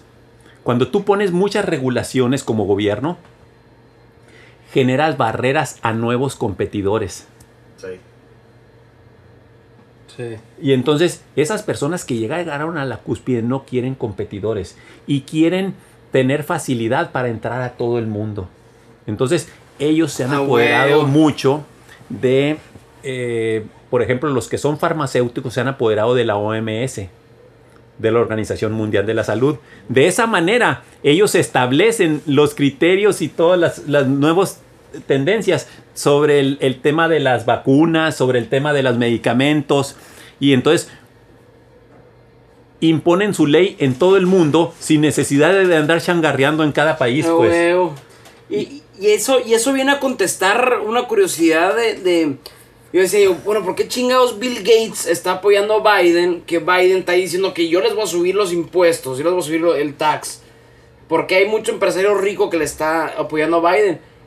Y me, ya me entra un poco más lógica. Y ya lo he pensado, si de hecho con el Panchito ya hemos platicado más o menos que por ahí puede ir la cosa. Si yo ya soy muy grande, a lo mejor yo puedo pagar ese impuesto o te haces pendejo, pues la meneas de una manera que no lo pagas. Pero yo lo que quiero es que no tenga más competencia. Entonces, el, el, el emprendedor o el Cuando no mediano tienes- empreso, cuando no tienes empresa no lo va a poder pagar. Cuando, tienes, cuando no tienes competencia, puedes vender al precio que quieras. Así Entonces, es. de ahí, del mismo cuero salen las correas. Sí, güey. Y, co- y del, del precio que quieras, de la calidad que quieras, de, de todo, pues, ¿no? Que ahí son las farmacéuticas. Y al final de cuentas, ¿qué, qué, qué curado, Pancho? Que todo en realidad está conectado. Así, ahorita estamos enfocados hablando en política, en economía, etc. Con un lente de libertad. Pero ¿cómo la libertad la pudiéramos aplicar hasta, hasta en tus relaciones? El amar en libertad. De, de no decirle a la novia enojándote, ta, ta, ta, ta, o que la novia te enoje aquí. Y sí, sí, sí, ok, pégame, pégame. Y al ratito esa bomba explota. O, o trabajar en algo que no te gusta, no te sientes libre. No, no vas a subir en la empresa porque no te destacas lo suficientemente bien porque estás enojado haciendo lo que estás haciendo. Y al final de cuentas vas a salir madre. Volvemos a un núcleo donde parte todo. Que es la libertad, el, el, el amar, el, el dejar tu mejor versión de lo que es Pancho Burques o lo que es Gabo Cota, Lalo Plat. Dejarlo ser en su mejor versión sin, sin barreras, sin ruido. Pero la única manera de hacerlo es teniendo gobiernos muy limitados. O sea, si el gobierno no es limitado y, y la hace de dulce, chile y de manteca y es muy poderoso, entonces te va restando siempre esa libertad y te va, por ejemplo, voy a decir- ahora voy a hablar de un cacique en México, pues no, Carlos Slim. ¿Cómo se hizo rico Carlos Slim? Pues comprando una empresa apalabrada con el gobierno en los 80 pues no, A- finales de los 90 por allá. No, no, a, a- a finales de los 80 Y bueno, a esa persona no importa si está uno u otro de una corriente, un gobierno, un presidente, otro, él se la lleva bien con cualquiera porque con su dinero mueve montañas, pues, ¿no? Y no solamente se dedica a eso, sino que también es contratista de los grandes proyectos de gobierno, ¿no? Del gobierno que sea, Sí, no importa. Es Entonces estoy hablando nomás la réplica ya a nivel nacional. Viene lo de la vacuna. Y bueno, las vacunas normalmente para desarrollarse tardan 5, 10 años, o sea, tienes que pasar los protocolos de Koch, aquel gran científico, pues que es el que eh, desarrolló todos esos procedimientos, etcétera, ¿no? Es muy este, minucioso porque tienes que proteger muy claramente el no meterte con el ADN. Porque cuando tú te metes con el ADN y, y hay cambios este, en, en él, ya se vuelve un problema que lo heredas. Sí, pues no ser chueco. y Mm. No, y para las siguientes generaciones. O sea, estás manipulando genéticamente el organismo. Eso es lo que se tiene que evitar. No está permitido. No está permitido. No hay experimentos con humanos posibles a poderlos cambiar. Todos los humano. gobiernos poderosos en el mundo están invirtiendo en manipulación biolo en guerras bio- en armas biológicas y en, en- en- manipulación genética sumamente peligroso no todo eso. Pero bueno voy a decirlo de la- las vacunas. Nomás para ver que vean cómo se enlazan con los caciques mundiales con caciques regionales no en, en América Latina vienen y le dan la vacuna que fast track de AstraZeneca se la dan a la Fundación Slim. Ah. O sea, como si la palabra Fundación Rockefeller o Fundación, ¿no? Bill Gates, o sea, eh, son parapetos, pero que son business, abren el negocio, pues. y se lo dan a la fundación de una persona, de un, del, del Carlos Slim de, de Argentina. Uno para Sudamérica y otro para Norteamérica Lati- acá y Centroamérica.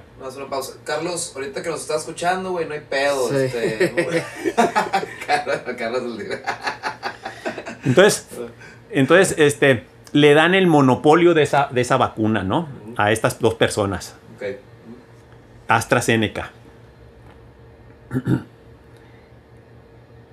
AstraZeneca es el, el dueño de AstraZeneca es el, el, el, eh, el presidente del llamado Club Bilderberg, que sesiona todos los años, en donde están todas estas caciques del mundo y que se reúnen desde hace décadas a, a- a- a armar todos sus business, ¿no? Para el mundo. Entonces digo, nomás ve nomás cómo se enlazan con, con, con caciques locales, Entonces, ¿no? ahorita la vacuna en México la va a repartir Fundación Slim. Va a tener el monopolio de la vacuna Sí. del COVID-19. Salvo que cambien aquí. algo, ya fue anunciado, ya, en- Y va a ser gratis. eso dicen, pero lo, lo- lo compra el gobierno, Pues. pues. Es deducible impuestos, pues. Para él, o sea, va a volver a salir en ceros esos límites. No sé, pero, pero, pero ahorita este, nada es gratis. Ajá, sí, sí, sí, claro. No hay nada gratis. Lo único que te puedo decir es que es una vacuna que salió fast track, avalada por las OMS y muchas, eh, eh, eh, y van a pasar por todas partes, y no. Ya en México la Cámara de Diputados anunció la vacunación obligatoria, Sí. cabrón. No mames. La semana pasada. O sea, esa madre. Hay la mayor parte de las personas, si les preguntas y de los que nos están escuchando, oye, pero es muy peligroso el COVID y si no sale la vacuna, vamos a seguir con la pandemia y la. Tienen azo- azo- a- todo mundo. A ver, no negamos el problema del COVID. Pero, ¿cuántos muertos van por COVID? para declarar esa emergencia mundial y sí. todo lo que ha pasado y haber parado la economía y estar sufriendo una crisis financiera, eh, con, perdón, una crisis económica y de empleo en el mundo, este, eh, de, que no había pasado desde hace 100 años y que van a, a sufrir eh, tremendamente la gente. Ajá. Punto 5 por cada mil. Por cada mil personas. Ni siquiera, sería punto 0.5 por cada 100 de muertes. Es lo mismo o poquito más que las, que la- que- que- que las, eh, que las temporadas de influenza grandes, de los años fuertes de influenza. Se decía que iban a morir 35 millones de personas, que por eso había que cerrar la economía en el mundo y todo eso. Y, y- resulta que no llegan a, un mill- a- a 35 millones, eh, llegan a un millón. Entonces, Fue miedo nomás. ¿De dónde viene el sentido común de decir? ¿y dónde está el problema? No está en los niños y se cerró todo el sistema escolar, no está, no, no, no está en los, los, este, en los jóvenes, se les hacen los mandados, está en las personas que tenemos alguna persistencia, un problema, diabetes o tenemos eh, eh, eh, exceso de peso, o eh, muy localizado, con problema del corazón, o, Pulmones. o yo que soy trasplantado, eh, en fin, y, y- y- y sobre todo también personas, sobre todo de, de, de 70 años para arriba. Sí. Entonces digo, ¿por qué obligaste a todo eso y por qué metiste? ¿Cuál fue el nombre del- del- de, la, de la reunión anual donde se juntan también, además del Club El se juntan en el World Economic Forum? E invitan a empresarios de todo el mundo y a políticos de todo el mundo que no son parte, pero los invitan, pero los organizadores ¿no? en el World Economic Forum, los, los, que, los que controlan todo eso. El nombre del último World Economic Forum fue el Gran Reseteo Mundial. The Great Reset. No estaba Hitler por ahí. ¿Eh? No estaba Hitler por ahí. Pues no más, imagínense, o sea. Yo, yo era muy averso, a, a- a- a- averso se dice. Hay que decir a verso. Sí. ¿Eh? Hay que- adverso. hay que- Adver- adverso, Adverso. adverso, adverso, perdón. Perdón. Este, adverso. Eh, a, a pensar en esas cosas, pero lo mismo que ocurre el cacique de Guaymas pues, también es el cacique Sí, ¿no? sí. en Europa y el cacique en... en- en- en- hay, hay, hay poderes eh, que, económicos que son muy imp- importantes. Y si pensamos que en Estados Unidos la democracia funciona perfectamente bien, no, no, no, no, no, no. Ahí está la droga, pues. Sí. Nomás vean la droga. O sea, la droga es un gran negocio que Estados Unidos mantiene la prohibición porque, porque de ahí les da dinero de las mafias para, para financiar eh, guerras ocultas y muchas otras cosas, pues, ¿no? ¿O a poco creemos que el- los pleitos que hay allá en, en, en- en este...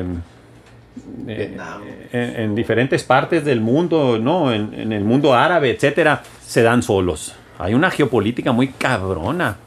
Hay un documental muy bueno, Pancho, te lo voy a recomendar. The Last Narcs se llama. Trata de quién mató a Camarena. Ah, yo lo vi, güey. Está verguísimo. Güey, te dicen tanta información que sientes que, que hasta te van a matar de lo que te acabas de enterar. De en resumidas cuentas, es, habla de lo que tú estás platicando, ¿no? Eh, a Camarena lo mataron tanto el narco mexicano y la DEA. Porque la, sí, el vato terminó descubriendo que estaban.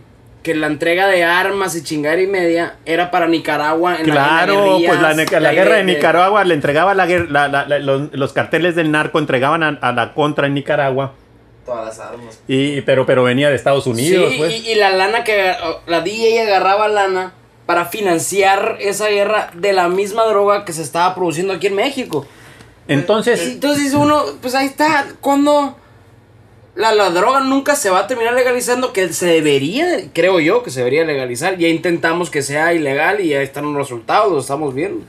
yo por ello soy partidario de un sistema de libertad y responsabilidad individual.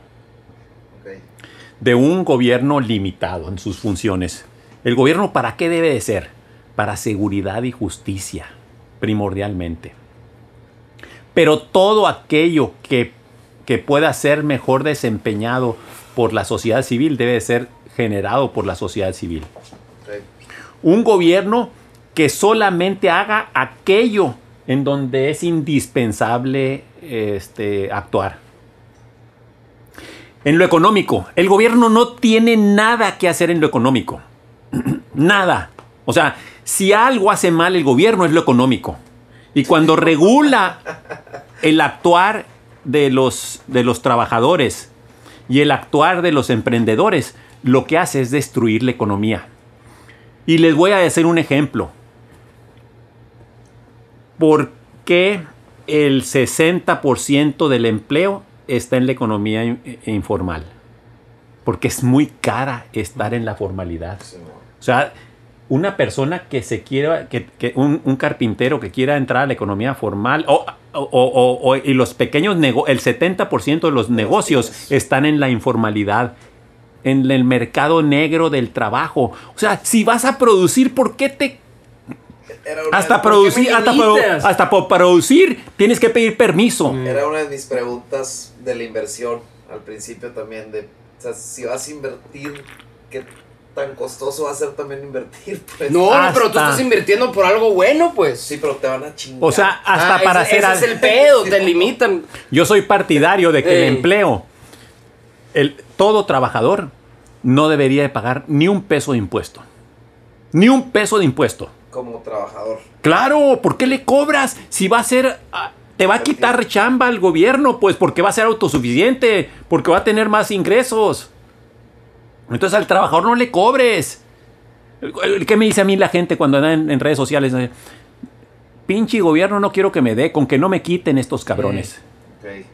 ¿Quién pagaría los impuestos entonces en un modelo económico? Pancho Burques es presidente de México. Sí, porque todos vivimos. Tiene que salir, tiene que salir los impuestos. Mira, a de- nivel federal hay más de 19 impuestos.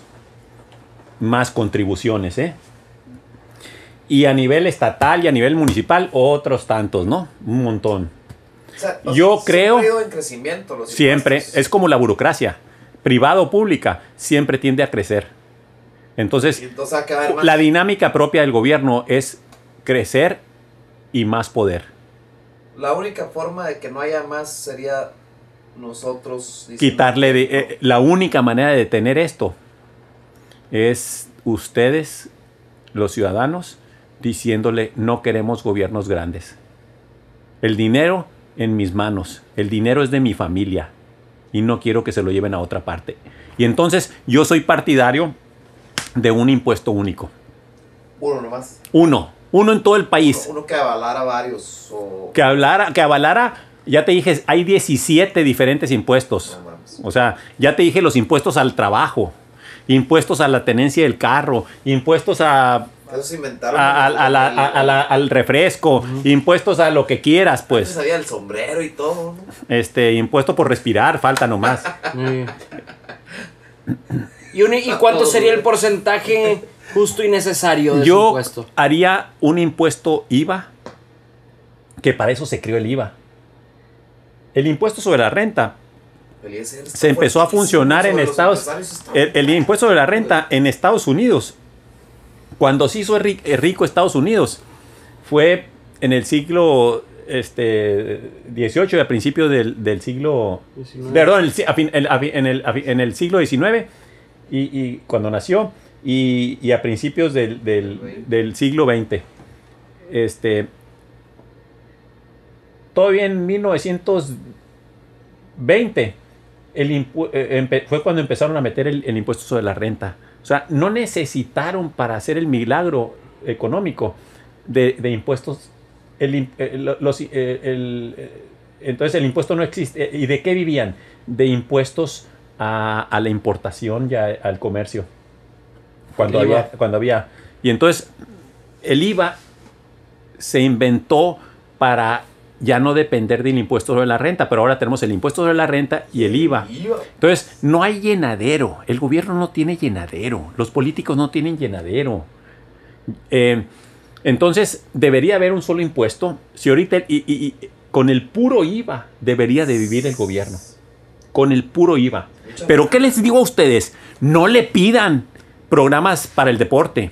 No le pidan programas para la cultura, para la... eh, eh, no, no, ¿Cómo se financia en un, en, un, en un ambiente sano? La gente que quiere el deporte se encarga de organizar y financiarlo. La gente que va en Estados Unidos, la gente que va a las Olimpiadas, en Estados Unidos había cosas muy buenas y hay cosas que todavía perduran, pero hay cosas muy malas que han caminado también en este sentido negativo, ¿no? De hacer gobiernos grandotototes pero son tan ricos que lo aguantan.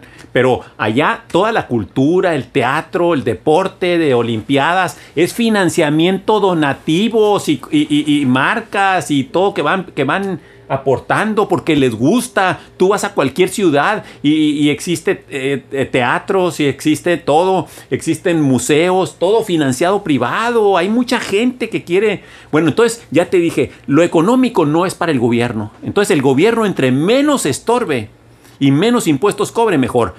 Lo social. La gran expansión desde hace 30 años para acá son los presupuestos sociales. El gobierno y los, todo lo social es económico. Entonces, ¿por qué en México, del periodo de Felipe Calderón, con el barril de petróleo a 100 dólares, y empezando el, eh, después de la crisis del 2008, empezó a, a- a- a endeudar al país. Entonces, con ingresos de nueva deuda y con un, un petróleo altísimo el precio, empezó a tener muchos recursos y los empezó a, a meter a programas sociales. Ahí hubo una gran expansión de, de los programas sociales. Y luego vino Peña Nieto y con la cruzada contra el hambre. Y, y- y- y bueno, es el cuento de nunca acabar. En- en- entonces, ¿y qué pasa con la pobreza? Se, hasta se hizo un organismo que se llamaba la Coneval para medir eh, la mejora de los programas y la eficiencia de los, me- de los programas. Y era una gran burocracia, ¿no? Malana, pues por ahí. Y, eh, y entonces, ¿y qué pasa? Lo único que te dicen es, "Cam- mejoró punto .001, ¿no? O sea, eh, millones y millones. Un 15% del presupuesto público, que es un millón de millones de pesos, está destinado a programas sociales. De un presupuesto de 6 millones de millones, que es un mundo de dinero, un millón de millones es para programas sociales Un millón de millones anual. anual. Anual. Y eso, eso no mueve ni siquiera el 1% mejora la pobreza. Cada vez estamos más pobres. Entonces, ¿qué me enseñó a mí eso? Que lo social tampoco es una función del gobierno. Y nosotros los ciudadanos es a lo que más le pedimos al gobierno. Cualquier problema, ah, el gobierno debía hacerlo, ah, el gobierno... ¿Cómo se resolvía antes? A organizaciones sin fines de lucro, con personas voluntarias que resolvían las necesidades de la gente. La familia ampliada, la familia. Pues asociaciones para, para alimentar a viejitos en tal colonia. en, las colonias del norte había un padre que se llamaba el Padre Moreno. Y, en cada colonia del norte él formaba un, una casa de viejitos. Y ahí estaban cinco o seis viejitos de la colonia. Y estoy hablando de colonias pobres. Sí, sí, sí. ¿eh? Con de bajos ingresos en el norte de la ciudad. Casas de cartón. no, no, no, no, no, no, no, no, no, no, porque esas son más inestables, porque son en formación apenas, ¿no? Este, pero ¿cómo lo resolvía la gente? Eh, ayudándose solidariamente. Cada día una familia, o sea, había 30 familias de la colonia que se encargaban de los seis viejitos, de llevarles comida, de limpiarles, de... ¿Como adopción? Los adoptaban por un día. Entonces nadie es tan pobre como para dedicar un día de echarle agua a los frijoles y de llevar papel de baño, de esto lo otro. Y entonces un gran problema que era el costo de, mantener a seis viejitos en una casa y la renta de la casa y tenerles una persona que los cuidara. Los más pobres viejitos que no tenían familia, ¿eh? que se quedaron solos y, se, y estaban abandonados. Ellos se hacían cargo de los viejitos de su colonia. Y entonces se repartían en 30 partes. Entonces, imagínate el aprendizaje que tenía esa familia de llevar a sus hijos y comer con los viejitos y prepararle la comida. O sea, o sea, imagínate la riqueza espiritual. Entonces, para que funcione la solidaridad, necesita, y grábenselo, escúchenme bien, eso lo he meditado mucho para que funcione la solidaridad necesitas ser con tu tiempo,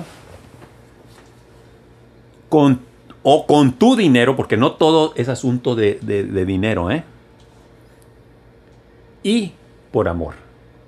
Cuando interviene el amor y que tú descubres que dando lo que estás haciendo es darte a ti mismo porque empiezas a sentir un placer. Un placer cañón. ¿Y por qué? Sin esperar nada de vuelta. Sin esperar nada de vuelta. Y todo ser humano, por naturaleza, desde que nos creó Dios, estamos diseñados así. ¿Y por qué se siente ese placer cuando tú pudiste ayudarle a alguien? Sea conocido o desconocido, sea familiar o no familiar. ¿Por qué sientes ese placer? ¿Y por qué empiezas a sentirte a toda madre? Porque el rey del amor es Dios. Dios nos hizo a su imagen y semejanza. O sea, no somos un ser más de la naturaleza. El ser humano somos hijos de Dios. Nos compartió parte de su divinidad. Y como Dios es amor, y por fortuna tenemos un Dios amoroso que quiere lo bueno, porque en la historia del mundo ha habido dioses que quieren la violencia, que quieren el mal, dioses cabrones, dioses vengativos, que no eran otra cosa más que demonios y no eran dioses verdaderamente. Cuando tú haces ese acto de generosidad, te conecta con el Creador. Sí, te retribuyen chinga. Pues. Y esto, a mí no me da vergüenza hablarlo en un programa de, de, de jóvenes. Yo sé que el que hemos tenido ya y que hay un camino de secularismo que se llama, pues no. El, que no es eh, eh, culturalmente aceptado que se hable de Dios. Yo quiero decirles que, que, que, detrás de toda nuestra vida está Dios. ¿Qué le dijeras a, esta narrativa que está un poco más de moda hoy en día, Pancho, de, de eh, si existe, yo no lo pienso así, ¿no? Pero es la narrativa que, se ve y se huele. Eh, si, existiera un Dios, ¿cómo permite que aquel niño ahorita de 10 años lo esté pegando a su papá? Si existiera un Dios, ¿cómo permitió la Segunda Guerra Mundial? Si existiera un Dios, todos esos fracasos, el tsunami que vino a destrozar el patrimonio, la vida y la salud de, un- de un chingo de personas. El externo, Entonces, pues. A las personas que yo he visto que, que, que, que, que están un poquito más agnósticas con, con Dios y todo ese tema, son las personas que no logran, o no lo, vamos a poner, no logramos, yo creo en Dios, creo en esa energía, en esa luz, Pues es que a todos nos pasan eh, cosas malas. cómo esas personas, cómo, porque me ha tocado en las pedas, ya ves que se da mucho de religión, y que me dicen, ok, sí existe un Dios, Lalo, pero ¿cómo un Dios va a permitir esta cosa tan culera que está pasando? El tsunami, los ejemplos que te acabo de dar, ¿qué, qué le dijeras a, a- a- a esa persona? Eh, ¿O cómo ves tú ese contraargumento en favor a, a Dios? Que Dios, dentro de su creación, quiso que fuéramos libres. Nos dio el libre albedrío. Si Dios no nos hubiera hecho libres, entonces Él fuera el responsable de nuestros actos. Pero como nos hizo libres, nosotros somos responsables de nuestros actos. Lo bueno y lo malo. Y antes, tiene dos caras esto. ¿Qué quiere decir esto? Que Dios no interfiere en nuestra vida. Dios, incluso al enviar a su Hijo, a Jesús, a Cristo, a la tierra, no intervino para que no lo mataran otros Mm. seres humanos. Así de cañón está la creación de Dios. De ese tamaño es la libertad que nos dio y nuestra responsabilidad. Nosotros vamos a rendir cuentas. Yo te pregunto, ¿ese mal lo hizo Dios o lo hicieron los hombres? Ese niño que fue violado por el tío, ¿lo hizo Dios o lo hizo el tío? Y todos en nuestra vida nos vamos a encontrar con el bien y el mal. La vida no es fácil. La vida tiene problemas. Pero si esa vida la entendemos, nosotros aprenderemos a ser felices en medio de la adversidad. Qué curioso. Yo conozco personas compañeros míos de la escuela que yo podría apostar que no tenían ningún problema. Como por ejemplo. No, no es cierto. Déjame pensar, ahorita te... Y que podrían eh, ellos ser económica, este, socialmente, o sea, un compañero con dinero, con la, la ropa de moda, con carrazos, simpático, caritas, todas las mujeres iban tras de él, o sea, Todo lo que pones Mm. como en. en- en- o sea, no, o sea, ¿no? no, y te- ta- ta- tas. al tiempo hundido en las drogas y en muchos otros problemas muy serios. Porque pierdes que lo espiritualidad, el, placer de estar contigo, el placer Lo que te quiero decir es que, que, que lo que quise decir ahorita, y más que analizar ese caso, es que todos tenemos problemas. Y nosotros estamos en esta vida Para afrontarlos. para mejorar nuestro nivel de conciencia. Volviendo al tema, jalo, jalo, ok. Para no responder con temor, Ajá. porque somos hijos de Dios y tenemos una gran compañía. Para entender el sentido trascendente de la vida y para no responder con odio, sino con amor. Excelente. Para no acusar, sino para perdonar.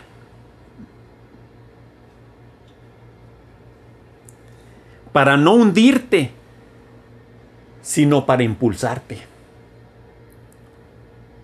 Y el mundo nos va presentando a todos, hasta para esas personas que parecen que tienen todo resuelto. Para eso nomás. Este, Nomás para eso. Pues sí, sí, sí. salir adelante.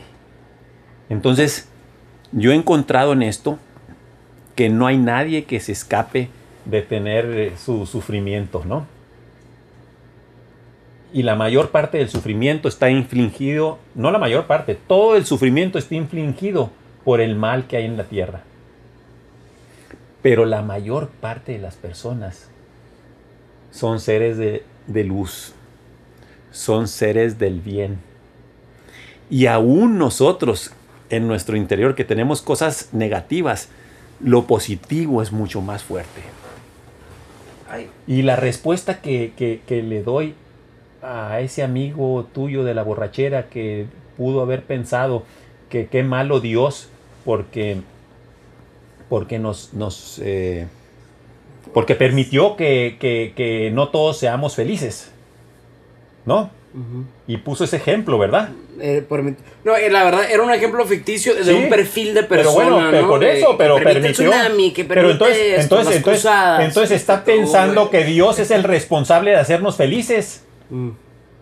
Yo prefiero que me haya hecho libre. es el externo, pues seguimos en lo mismo. Es el externo otra vez. O sea, es pues. pensando, ¿no? Entonces, ¿qué pasa? Que yo he encontrado personas que tuvieron problemas muy serios este, de, en su infancia y todo eso. Y que de diferente tipo, ¿eh? De cualquier tipo, ¿no? Y que en lugar de amargarse la vida Siguen siendo felices. Y de generar odio que los enferma o que nos enferma, porque todos, nada somos perfectos. Ahor- Ahorita le voy a comprobar eso. Poco a poco, con esos problemas, se nos van abriendo puertas de entendimiento. Y a veces las personas que más sufren son las que más aprenden. Y detrás de cada sufrimiento o de cada problema hay una bendición. Dios nos obsequia una bendición. Y luego muchas veces puedes ir al pasado. Y regresarte y curar el pasado. ¿Cómo se cura el pasado? Perdonando y reinterpretando.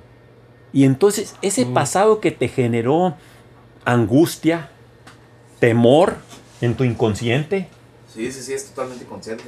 vas a aquel momento, te regresas, lo reinterpretas Y listo. y lo resuelves. Sí, sí, sí, claro, claro, claro. Así Y estoy es. hablando de cosas muy cañonas o de un momento en donde le tuviste miedo al agua, ¿no? Sí, un ejemplo como. ¿El agua es buena o es mala? Bueno, Bueno, hay otra, una gente que se anda ahogando en el Sí, agua, sí. va a pasar por una alberca y le vas a generar una va ansiedad tremenda. Normalmente eso es lo que es, ¿no?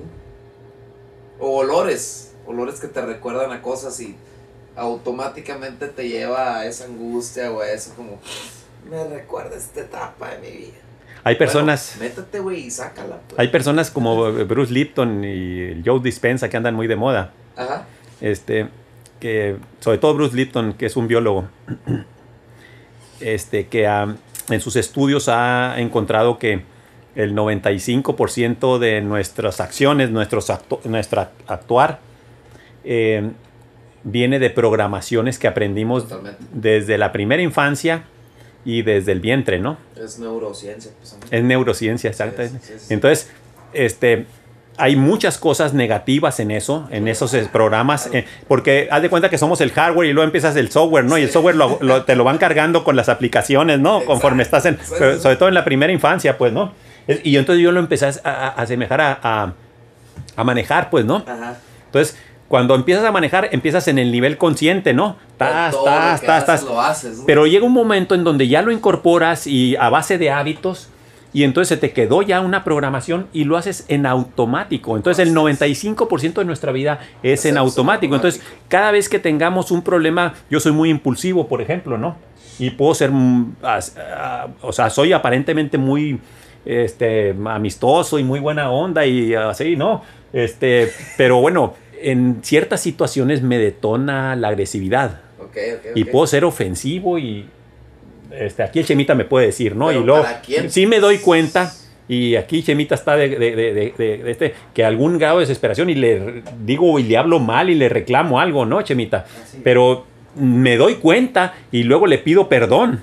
Ajá, sí, sí, sí. Pero, pero ese tipo de acciones negativas Pues, están ancladas en el pasado. Entonces hay que localizar una mala programación y cambiarla a través de un buen hábito y irnos mejorando. Entonces estamos en la vida para irnos acercando a lo que Dios quiere, a irnos acercando un poquito a lo que Él espera de nosotros, es. pues hacer seres más divinos y menos este, animales, pues, ¿no? ¿Y de dónde viene el mundo? ¿De dónde venimos en nuestra evolución? De ser seres más animales, de instintivos, ¿no? Este, a ser cada vez seres más espirituales, ¿no? Claro. Qué loco que va enfocado hacia allá, ¿no? Pues, Sí. sí. va hacia allá, pues durísimo. Pues. ¿Por qué crecemos, güey? Y nos enfocamos más en ese pedo, en lo espiritual. O sea, Es lo que brindaría, es lo que brinda paz, pues, ¿no? sí, o sea, pero a ¿por huevo de buscas ese morro- ma- De morro no, no lo. A lo mejor ya lo tenías.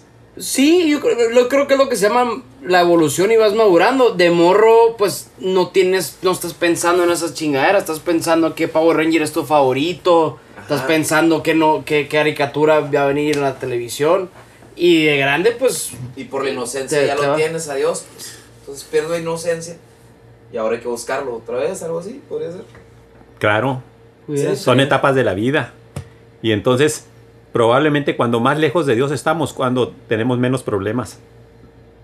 Cuando más lejos de Dios estamos es cuando menos tenemos problemas. Cuando, no, cuando estamos más bien Ajá. En todos sentidos. Ah, es cuando más Sobre todo estamos. materialmente y de salud y todo. Es cuando más cercanos Es, estamos. Es cuando más lejos nos alejamos, porque necesitamos menos jodidos, de de él. Dios, ayúdame. Ahí Ah, sí, ya, hijo de la ya, chingada. Ya, ya, ya, ok, ok, ya entendí, ya entendí, ok, ok, ya. Te olvidas más, pues. Oye, Pancho, ¿y Sí, cuando, cierto. cuando, Contreras, ¿no? cuando, ahorita que decías, ponías el ejemplo de aquí Don Chema, que te gana el coraje, tiene que pasar a lo mejor un día que te, te dormiste y te levantaste, o a los 5 o 10 minutos, entras, hijo de la chingada, me ganó. No, Me ganó.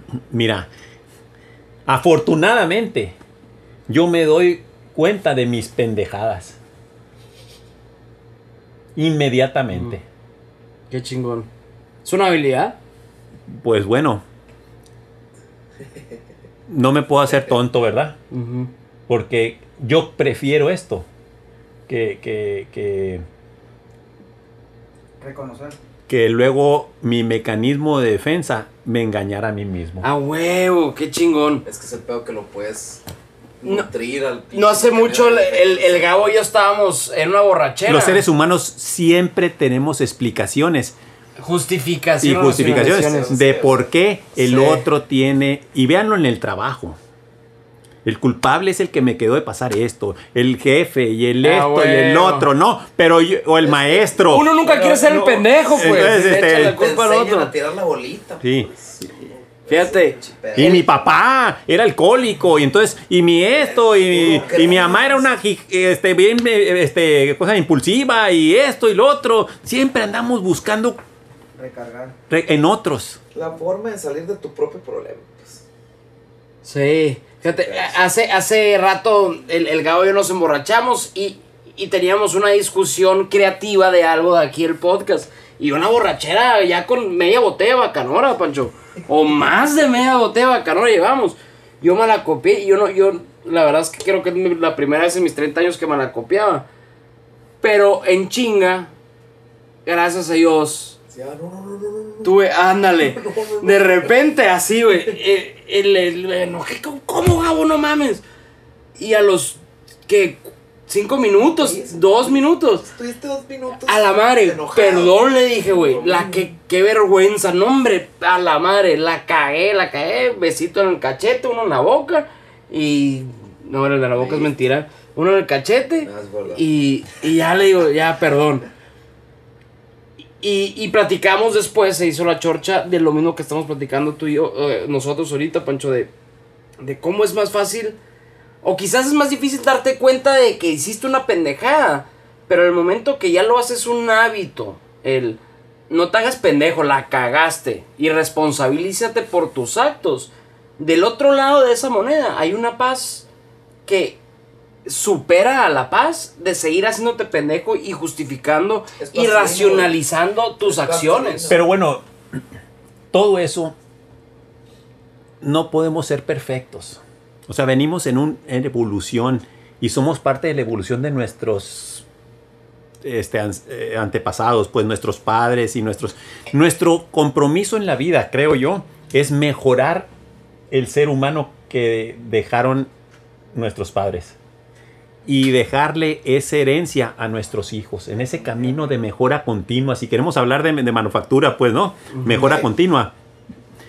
Vean qué tan fregones son nuestros antepasados. Cuando pensamos en sistemas políticos, los que, que- que no hemos entrado en la concepción del ser humano. El, el- el mundo del gobiernismo, por llamarle de algo así, de una forma, ¿no? Ya les dije que hay, o- o- les comento que son dos caminos, ¿no? O pensar que el ser humano es autosuficiente, debe ser libre, es capaz, es chingón, que a veces la riega, pero que también tiene muchos talentos, Sí, es que Dios nos hizo eh, seres eh, conscientes. conscientes y buenos. O pensar que el ser humano es un destructor de la naturaleza, un hijo de la chingada, eh, que necesitamos eh, controlarlo porque se va a acabar al mundo y no- va a matar a medio mundo y no. O, o no o, o no es solidario, no, no. Podemos pensar todo lo malo, todo lo bueno, no. No es ni 100% malo ni 100% bueno, pero es primordialmente un ser eh, Y, por ejemplo, divino, pues. O sea, hablando en términos espirituales. Imperfectamente divino lo pudiéramos Sí. definir La así. gente que piensa lo contrario. ¿Qué podríamos llamarlo? O sea, de gente no divina. O el mundo literal está dividido en 50-50. Yo creo que sería la, la conciencia baja, ¿no? Es la conciencia baja o la conciencia alta, ¿no? Pero Ahorita la, la conciencia alta, ¿qué es? Es la persona que va escalando al, al- al- al nivel de conciencia de la paz, de autoconocimiento. del amor, de la responsabilidad individual. individual. Entonces es. digamos que aquí están las dos conciencias. Entonces, quien está en la conciencia del temor De la nada. va a ver las cosas O sea, digamos que esa persona no tiene conciencia de nada porque no, no está tomándose en cuenta ella misma. Podría ser algo así como que te pierdes tú solo. No, sí estás tomando eh, conciencia, eh, digo, sí, sí, eh, pero es una conciencia más primaria, pues, más instintiva, pues. Como que iniciando. Por ejemplo. Cómo podría. Estoy tratando de asimilarlo como. Son etapas de evolución, pues. Ajá, y no importa dónde estemos, necesitamos Cerebral. mejorar. En lugar, no hay que sentir sentido de culpa, tener sentido de culpa. Yo estoy en contra totalmente de decir, este, porque la regué. por- No, no, no. El chiste es la, el, el- el- estar en, en lucha, pues, en estar mejorando. el, el- en lugar de aceptar, este, voy a hablar de cuando estás joven, pues traes todas las, eh, ¿cómo se llama? La, Pilas. las, eh, las hormonas a todo lo que das, pues, ¿no? Entonces, el decir que, que darle vuelo a la hilacha, este, es- pues, que es parte, somos seres biológicos y podrás hacer mil de... Lo único que te, que, que- que te puedo decir es que todo lo que es desordenado, que no está bajo tu control, no somos animales, pues. Eso me gusta. Jalo. Todo eso El desorden no Te- lleva a nada. eh, todo el desorden. Si tú, o sea, ¿qué puedo decir? Vamos pensando en todas las cuestiones como la envidia. Mm. Ya dijimos el coraje, el temor, Odio. eh, eh, odio, este, eh, Chingaderas. Cerilla, mocos. lo que quieran, pues, ¿no? Todo eso, si tú este, te quita vida, te quita alegría y te quita paz. Ambición, todo, todo eso, todo eso te va destruyendo. Una. O te va impidiendo lograr lo que crees. Aunque tú creas que porque te compraste un carro bien chingón y porque hiciste un gran negocio y tienes un chorro de dinero y tienes 25 años, que te va a dar eso felicidad, no es cierto. Puro pedo. pues. Entonces, el desorden sexual, todo eso, el desorden en la alimentación, el no cuidado del cuerpo, porque no es, el- a fin de cuentas es, es la obra de Dios, por el pues. consumo extremo también. En las drogas, o sea, De cualquier cosa. Y, y hay, más vale enfrentarnos con todos esos fantasmas y no aceptar que están bien. Lo hago y no lo puedo controlar, pero no está bien. Es mejor que decir, no, pues es parte, es, es, es- no, hay, no hay problema, no, no, no. Entonces, pero todo eso destruye y acuérdate de mí, nos impide ser felices. ¿Qué es lo que queremos? Totalmente. Hay, hay un estudio que acabo de que ahorita el te lo platico. Eh, ponen de dos formas. ¿Qué tan importantes son las palabras y qué tan importantes son las palabras leídas? Y ponen un vaso de agua y le empiezan a decir, te quiero mucho, eres un chingón, qué cabrón estás, tal, puras cosas bonitas. Vales mucho y tal, tal. Y agarran otro vaso de agua le empiezan a decir, te odio, vales madre, hijo tu chingada madre, cosas feas, ¿no? Al agua. Y hacen lo mismo, pero en papel. Y ponen el vaso arriba del papel, y ponen el vaso arriba del papel. Y los dejan un día. Al siguiente día los congelan. Ambos cuatro vasos. y en el vaso que le dijeron cosas negativas, lo ven a microscopio.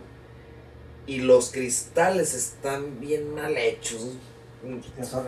Súper mal congelados y chafa. Y el otro que dijeron cosas bonitas son cristales bien bonitos, pues. Cristales bien hechos como cristales, pues. Y midi- estaban midiendo la sensibilidad que tiene el cuerpo humano que está hecho de agua a través de eso, pues. Somos un chingo de agua, el cerebro ni se diga, es 85% agua, 95 creo. Entonces es lo que estaban midiendo, pues entonces, ¿qué tan importante es quererte y hacer cosas buenas por ti y qué tan importante es chingarte? Pues?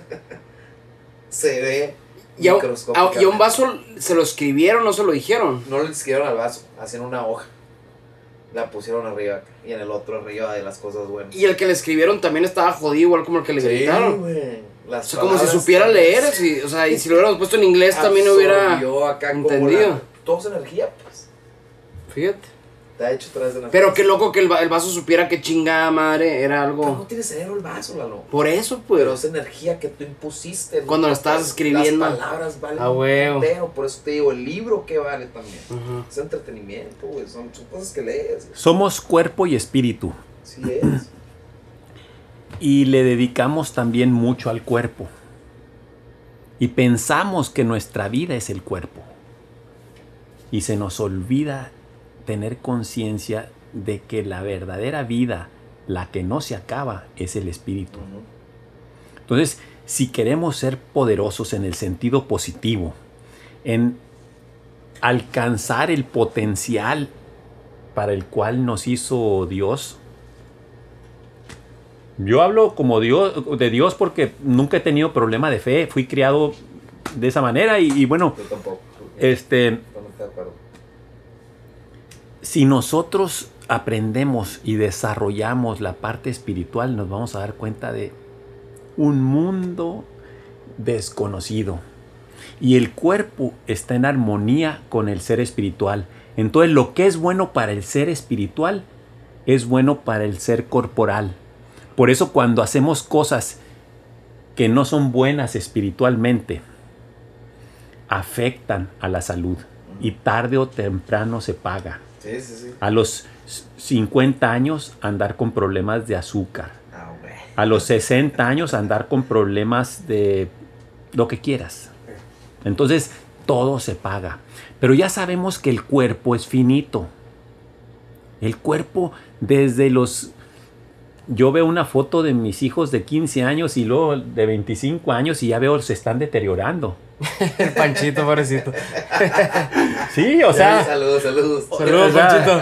Entonces, entonces, si ya sabemos eso, aprendamos y conscientemente dediquemos tiempo al espíritu. No nos esperemos a ser viejos. No esperen a que tengan una enfermedad eh, que les ponga en peligro la vida, como yo, para tener que volver a, a- desarrollar esa parte espiritual, ¿no? Que el mundo de los negocios, el mundo de la, de la vivance, que el mundo material no nos gane y nos haga olvidar a Dios. Ese es, ese es mi, mi, mi, ¿cómo se llama? Mi. Mi recomendación, mi anhelo para ustedes que están escuchando, pues, ¿no? Este, eh, no me quiero hacer el sermonista, no me gusta eso. Yo he sido vago también, he sido joven, pero bueno, siento y me gusta compartir mis descubrimientos, ¿no? Y hay muchas cosas que uno va encontrando hasta los 60 años y nunca es tarde, ¿no? Pero entre más temprano vaya uno descubriendo esas cosas, es como el interior. Ahorita que hablaste de energía. Si tú piensas negativamente sobre alguien, Obviamente lo va a resentir. pues. te subes a un taxi y no te gustó el olor. Viste que el señor trae una cara de pocos amigos, ¿no? Y te molesta eso. Pa- Pues es por ti. Y tú no le platicas. Este, me cae mal este cabrón, ¿no? a vista, ¿no? Ah, huevo, primera instancia. Y entonces, bueno, ya te hace el viaje y todo eso. El amigo te va a tratar mal. Ah, huevo. O sea, y si tú lo ves así, fíjate nomás que ca- cañón es esto, ¿no? Y ves, y, y- y- en lugar de pensar que qué sangrón es, y etcétera, dices tú, ¿qué problema no traerá el pobre persona, no? Pues. Este, no sé qué le ha pasado, o sea, y lo saludas, oiga, buenas tardes, o sea, contrario a tu instinto natural, ¿eh? Totalmente, totalmente. O sea, reconociendo que tu interior es el que domina todo. Mm. Y le, buenas tardes, señor, ¿cómo está? Increíble. Eh, ¿Cómo está? Elena? Mira, logras una magia, un cambio. Le hiciste el día a esa persona, pero te lo hiciste a ti. También. Esa pues, persona te va a llevar y te va a decir, ah, no, eh, a ver, no no, no, no, no, no camine, lo lleva hasta allá, no, no, no, no. Yo eso lo hacía mucho con los de volar. Logras una Qué transformación. cabrón está esa madre. Sí, es, es totalmente cierto eso. Entonces, otra vez vamos a lo, in- todo es interno. Sí, sí, sí. todo es interno. O sea, a- hay muchas cosas que uno puede. te lo- ya, eh. ¿Te, te, te volviste más espiritual? Digo, obviamente sí, lo acabas de decir. Eh, ¿Hay una diferencia de 360 grados o no, no, o sea, 180 grados de Pancho después de la enfermedad y Pancho de antes de la enfermedad? ¿O desde morro había una... un self-awareness en ti, una intuición, un sentido común bastante de, de, de, de vagancia, pues, ¿no? De vivo, vivo Pancho, vivo. Una duda nomás para estar en el mismo canal. ¿Trasplante de corazón fue? De. No, de, de médula. Es No. un- una, una, un- una. ¿Cómo se llama este? Una leucemia. Ok. Entonces me trasplantaron. Mi sistema inmunológico es otro, pues, ¿no? Ya es de un Otro. donador. Me acabo de encontrar con el donador. Es un muchachito de. A la madre. Mis hermanos no fueron. Las células madres son las que. La médula eh, es la que genera el- todo nuestro, nuestro sistema inmunológico, nuestra sangre, pues, ¿no? Los componentes de nuestra sangre. Entonces, eh, esa parte me la. La mía ya no servía y entonces nueva. me cambiaron, me quemaron mi, mis células madre y, mi, y, y ahora tengo un de alguien que generosamente, y acabo de tener contacto con él hace tres semanas. ¿Por primera vez? ¿Cómo fue ese encuentro? Pues eh, ha, ha sido este, vía digital, pues, ¿no? Este, pero muy emotivo para él y para mí, ¿no?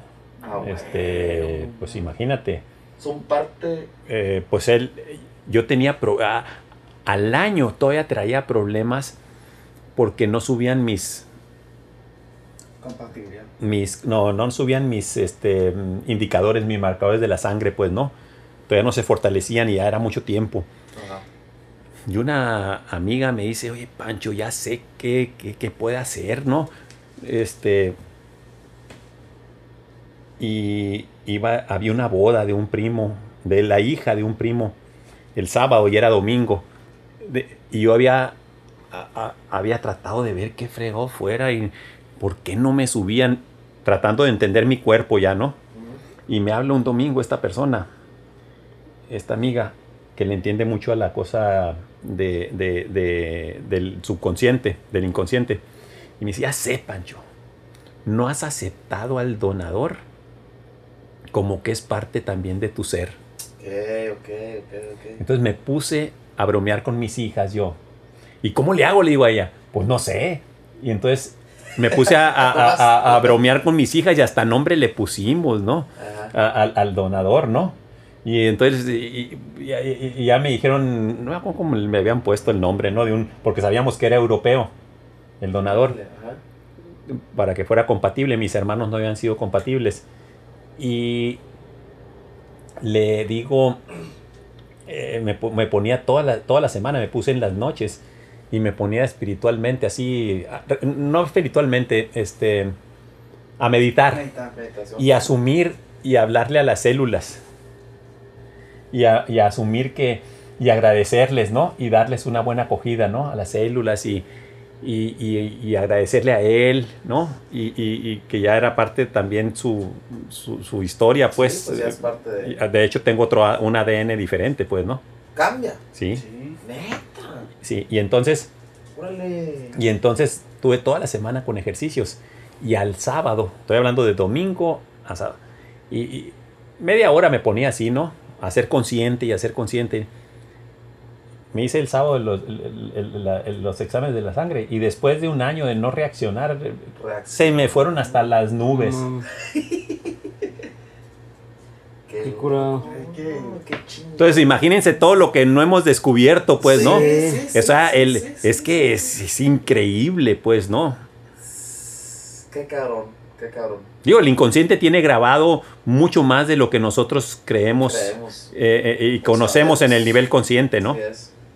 De hecho, por eso tanto eh, los sentimientos y todo lo que vive la mamá y el papá eh, se transmiten en el, en, en el La vientre, ¿no? güey, Qué cabrón está. Sí, sí. ¿Cuánto llevamos ya? No, pues unas tres horas, yo creo. güey. Dos horas cuarenta sin pedos, ¿no? Dos, veinte. Vamos, Ya le paramos. vamos cerrando. Eh, antes de empezar a cerrar cualquier episodio, Pancho, siempre hacemos tres preguntas directas y la respuesta puede sentarla como sea. Antes de las preguntas directas, pues lo que hemos platicado, eh, en, en, bueno, en lo que concierne a lo que es la política, no vemos ahorita ningún, pues, o al menos no lo percibo así, que sea un tema en la política. Seguimos todavía con, eh, dándole recetas a, a, a- que salen peor que la propia enfermedad. Vas, va, yo sé que te estás tomando un break de la política ahorita. ¿Tienes planeado volver? ¿Vas a volver? Necesitamos a alguien que traiga este tema otra vez a, a, a las cúpulas políticas, Pancho. No tengo interés ahorita en la política. Me tuve que meter a mi trabajo porque cuando me meto a la política abandono mi trabajo y necesito comer. Eh, soy emprendedor y ocasionalmente político, como les decía. Y, bueno, ahorita estoy en esa, en esa fase de emprendedor, ¿no? Este, y creo yo que la solución no está en participar en la política. Eh, yo he estado en la política y realmente ah, puedes hacer muy poco. Ya está todo definido, todo está mal encaminado. En general al político no le interesa mejorar eh, las situaciones. Ellos, el la política busca poder y no estoy demeritando a las personas. El ser humano primero vamos por nuestros propios intereses. Pero si tú llevas tu vida, si tú no tratas bien al cliente, aunque tu interés sea que, que- que ganar más, este, pues el cliente ya no te va a comprar más, pues, ¿no? Entonces eh, hay, hay sistemas en donde hay armonía, Claro. ¿verdad? Es ganar, ganar. En la política y lo ciudadano, más política es perder para el ciudadano. Wow. Ahí no está, no es lo mismo que el mercado. El mercado, si le va bien a la empresa, al, al trabajador se le abren más oportunidades. Si la empresa te capacita, te va a tener que pagar más porque si no te le- ya capacitado, te va a piratear otra empresa. Eh, de- si no cuidas al cliente, este, o si tus trabajadores no están contentos, no van a hacer buenos productos y el cliente se te va a ir y se va a ir a otro, a, a comprarle a otro productor, ¿no? Entonces, son sistemas ganar, ganar. La política es sistema donde el político nomás gana. Entonces, hay cosas que nomás la política puede hacer como seguridad y justicia, que por cierto lo hace muy mal. Pero los política debe- los gobiernos deberían de ser para proteger nuestros intereses, nuestros, nuestro, perdón, nuestros derechos naturales a la libertad, a la vida, a la protección del fruto de nuestro trabajo, a nuestra propiedad, ¿no? Este, y a, y a permitirnos ser libres para, para, para nosotros buscar nuestro propio progreso, porque solamente siendo libres, nadie más que nosotros nos vamos a encargar mejor de progresar que, que, que- que- que otra persona. Co- co- co- ¿Cómo es Entonces ahora? no, entonces no creo que, no, no, estoy más interesado en que la gente entienda Mm. o que las personas entendamos que no nos conviene pedirle muchas cosas a los gobiernos, pedirle pocas cosas que nos cuesten muy poquito, que nos cobren poco- pocos impuestos y que las hagan muy bien, entre ellos seguridad y justicia. Pues aquí está el platicador, siempre cuando quieras venir, Pancho, para que la poquita mucha gente que nos escuche le podemos levantar esa curiosidad, pues misión cumplida. ¿Cómo ves ahora? Pues entramos en, en, un año de grilla, el 2021, pues ya, ya entramos, eh, ya empezaron las, las, las de estas, las campañas o precampañas. ¿Qué panorama estamos viendo en el ámbito político? Durazo se va a tirar por Morena, el Borrego se va a tirar por el PRI, por el PAN desconozco. Eh, ¿Cómo ves el ámbito político? El sistema que se estableció en el mundo después de la caída del comunismo, les decía hace 30 años, es el sistema socialista.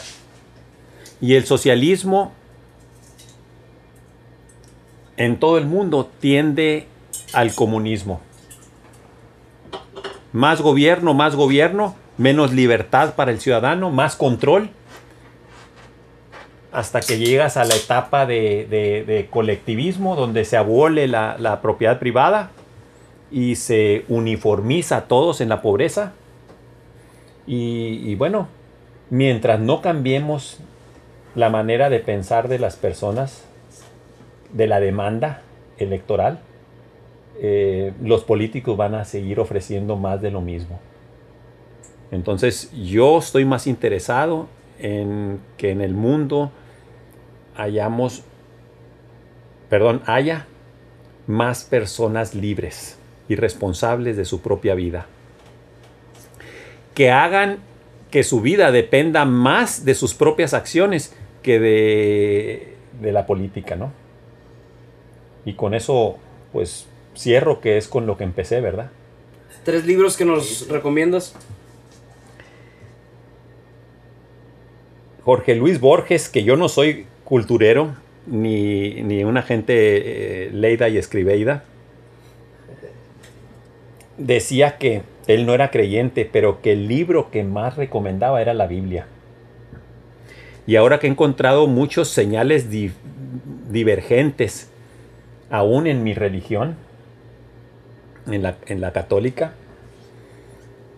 y de andar buscando en New Age Mm. y espiritualidad, eh, en diferentes cuestiones un poquito más, eh, eh, más de tipo hindú y otras cosas, decidí volver a lo básico, a la Biblia. Y desde enero estoy back to the basics, ¿no? Ok. Y entonces ya no tengo intermediarios, o sea, sigo siendo muy católico, pero hay cosas que no me gustan de, de- de- de- de- de- incluso dentro de nuestra propia religión y, y yo trato de irme a inspirar a la base, a la fuente, Mm. ¿no? Este, ¿Y los otros dos? me dedico a los otros dos. Este, de niño en la secundaria leí un libro que me apasionó y me marcó. El Amadís de Gaula. Era una historia de un caballero, De, caballero, de la Edad Media. Caballero, literal. de, los, caballero. de las caballerías, bueno, de las, epi- de las novelas épicas. Que, que con caballos. No, no, pedo. no, Ah, no. Entonces, ah, desde ahí yo siento una fascinación por todo lo que es general, pues, ¿no? Lo que es de todos, pues, ¿no? Cosas grandes, ¿no? Y entonces, de ahí, pues, está mi, cuando yo tenía 30 años, mi intensa búsqueda de nuevas formas de por qué, de cómo abatir la pobreza, ¿no? Mm. ya era empresario joven yo, pero me llamaba mucho la atención y trataba de encontrar por qué unos países son pobres, ¿no? Y otros ricos, ¿no? Y cuáles son las causas de la, de la, de la pobreza y de la riqueza y cómo se genera riqueza. Y bueno, qué curioso. Ahorita estoy regresando a eso mismo, ¿no? A esa base. A esa base, ¿no? Y a ese descubrimiento desde entonces, ¿no? Pero ahora con mucho más este eh, entendimiento y experiencia, ¿no? Y Claro. haber, haberlo visto en la, en la vida, ¿no? Chingón. Entonces, eh, y pues el tercero, ¿qué podrá ser? Me regalaste uno hace ya rato, dejar, dejar ir. Dejar ir, te regalé uno de, de No me acuerdo quién es el autor. Haw- Hawkins, eh, Dave Hawkins, no el, no el, no el físico, Sí, es sí. otro, ¿no? Sí. Este, cuando tenemos problemas, eh, a ver si me acuerdo, luego tengo muy mala memoria. Ese lo leí mucho y, lo re- y, y te lo regalé a ti y a, y a mis hijos. Eh, eh, este, a veces tenemos eh, problemas que nos Como de- arraigados. arraigados, ¿no? Que los tenemos ahí. Y entonces, lo que queremos quitarnos esas cosas, ¿no? Eh, eh, es- es- es- esas cosas que nos dan ansiedad o no o, o otro tipo de cosas no yo vivía ansioso por, por, por muchos años hasta los 50 años me di cuenta que tenía ansiedad crónica ¿Qué es? ansiedad crónica es eh, nerviosismo nerviosismo muchas cosas que te hacen nervioso Y, andas por- alterado eh, andas un poquito nervioso pues Siempre. Sí, y, ya- y, y bueno, ahí empecé a mí, a los 50 años empecé mi camino para quitarme eso. Yo no me daba cuenta. Apenas a quitarlo. A la madre. Y es fácil. M- Muy difícil. Me imagino. Nada Este, que valga la pena va a ser muy- pero, Saber. pero bueno, ahorita de- eh, trabajé, trabajé y ahorita puede haber una tormenta y relativamente tranquilo, ¿no? Excelente. Este, los niveles de, de estrés son mucho, muy, muy, mucho, muy bajos, ¿no? Ok. A pesar de que tengo tormentas, ¿no? ¿Qué tanto es relativo, no? Al final de cuentas. O sea, que.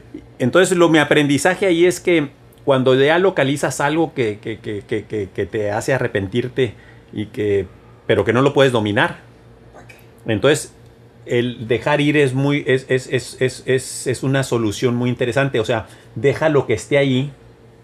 Hay muchas cosas que andan en nuestras mentes que nos perturban. Siempre van a estar. Entonces, en lugar de, de querértelo quitar, ese mal pensamiento o ese, no, este, tú no puedes controlar que esté ahí. Entonces, en la medida en que lo dejas ir y ya no te importa, pero no le das atención, se va esfum- esfumando. Sí, sí. Y había un, un, un, pues el padre de la psicología, ¿no? Jung, Mm. decía, de eso lo, lo encontré después, ¿no? Todo lo que resistes, persiste. Ah, bueno. Entonces, No lo pelees. no lo pelees, pues. Mm. Acéptalo, ¿no? Acéptalo, pero no lo consientas. Acéptalo, ¿no? Sí, nomás, cállale, pues, ¿qué onda? Y aceptarlo no quiere decir que digas, ah, está bien. No, no. Está, acéptalo, está mal. y tengo eso, pero, pero, pero no me mortifica, pues. O sea, no lo peleo, pues. Como dices tú, yo creo que es una buena palabra, no lo peleo. Porque si, si, si, Si lo peleas, ahí va a estar. Le estás dando energía, le estás dando foco. Así es. La vez pasada a Lalo, por ejemplo, le pasó eso. Y ¿Cuál? ¿Cuál, pendejo? la ansiedad te iba a decir para al revés. Pues, que me pasó a mí. Ah, ah, sí. Me pasó lo la ansiedad y, y le contaba a Lalo y el Lalo me dijo eso literal. Cabrón, acéptalo, güey, déjalo llegar, güey. Ándale, entonces te sirvió el libro, entonces. Ya entonces, ya lo aconsejaste. Fíjate, yo lo aconsejé a través de ti. Estamos la- trascendiendo, pues, ¿no? Todos, Sí, güey. todos estamos interconectados y mira, no hay nada malo que suceda en la vida Ah, que no sea para algo bueno. O sea, todo, de todo tenemos que sacar algún aprendizaje. así es. Así es. Eh, pues, Papancho, no sé si es la primera vez que te, te confieso que a tus espaldas te digo Papancho. Pero así te digo con mis amigos y el Panchito cuando le digo, ahí voy con Papancho, le digo. Eh, este, pues muchas gracias por tu amistad, muchas gracias por venir aquí al Platicadores. Estuvo pues, bien chingón la plática. Eh, salud aquí, Don Chema, Gabo, Pancho. Eh, gracias a ustedes, amigos, que están escuchando el Platica George, un episodio más. Qué gusto poderlos acompañar en lo que sea que estuvieron haciendo mientras lo escuchaban, sin carretera, bañándose, si lo escucharon por parte, etcétera. Espero que se les haya quedado algo muy chingón. Eh, pues por nuestra parte sería todo. Muchísimas gracias, camaradas. Bye bye. Les mandamos un COVID abrazo. Bye. Gracias. Gracias.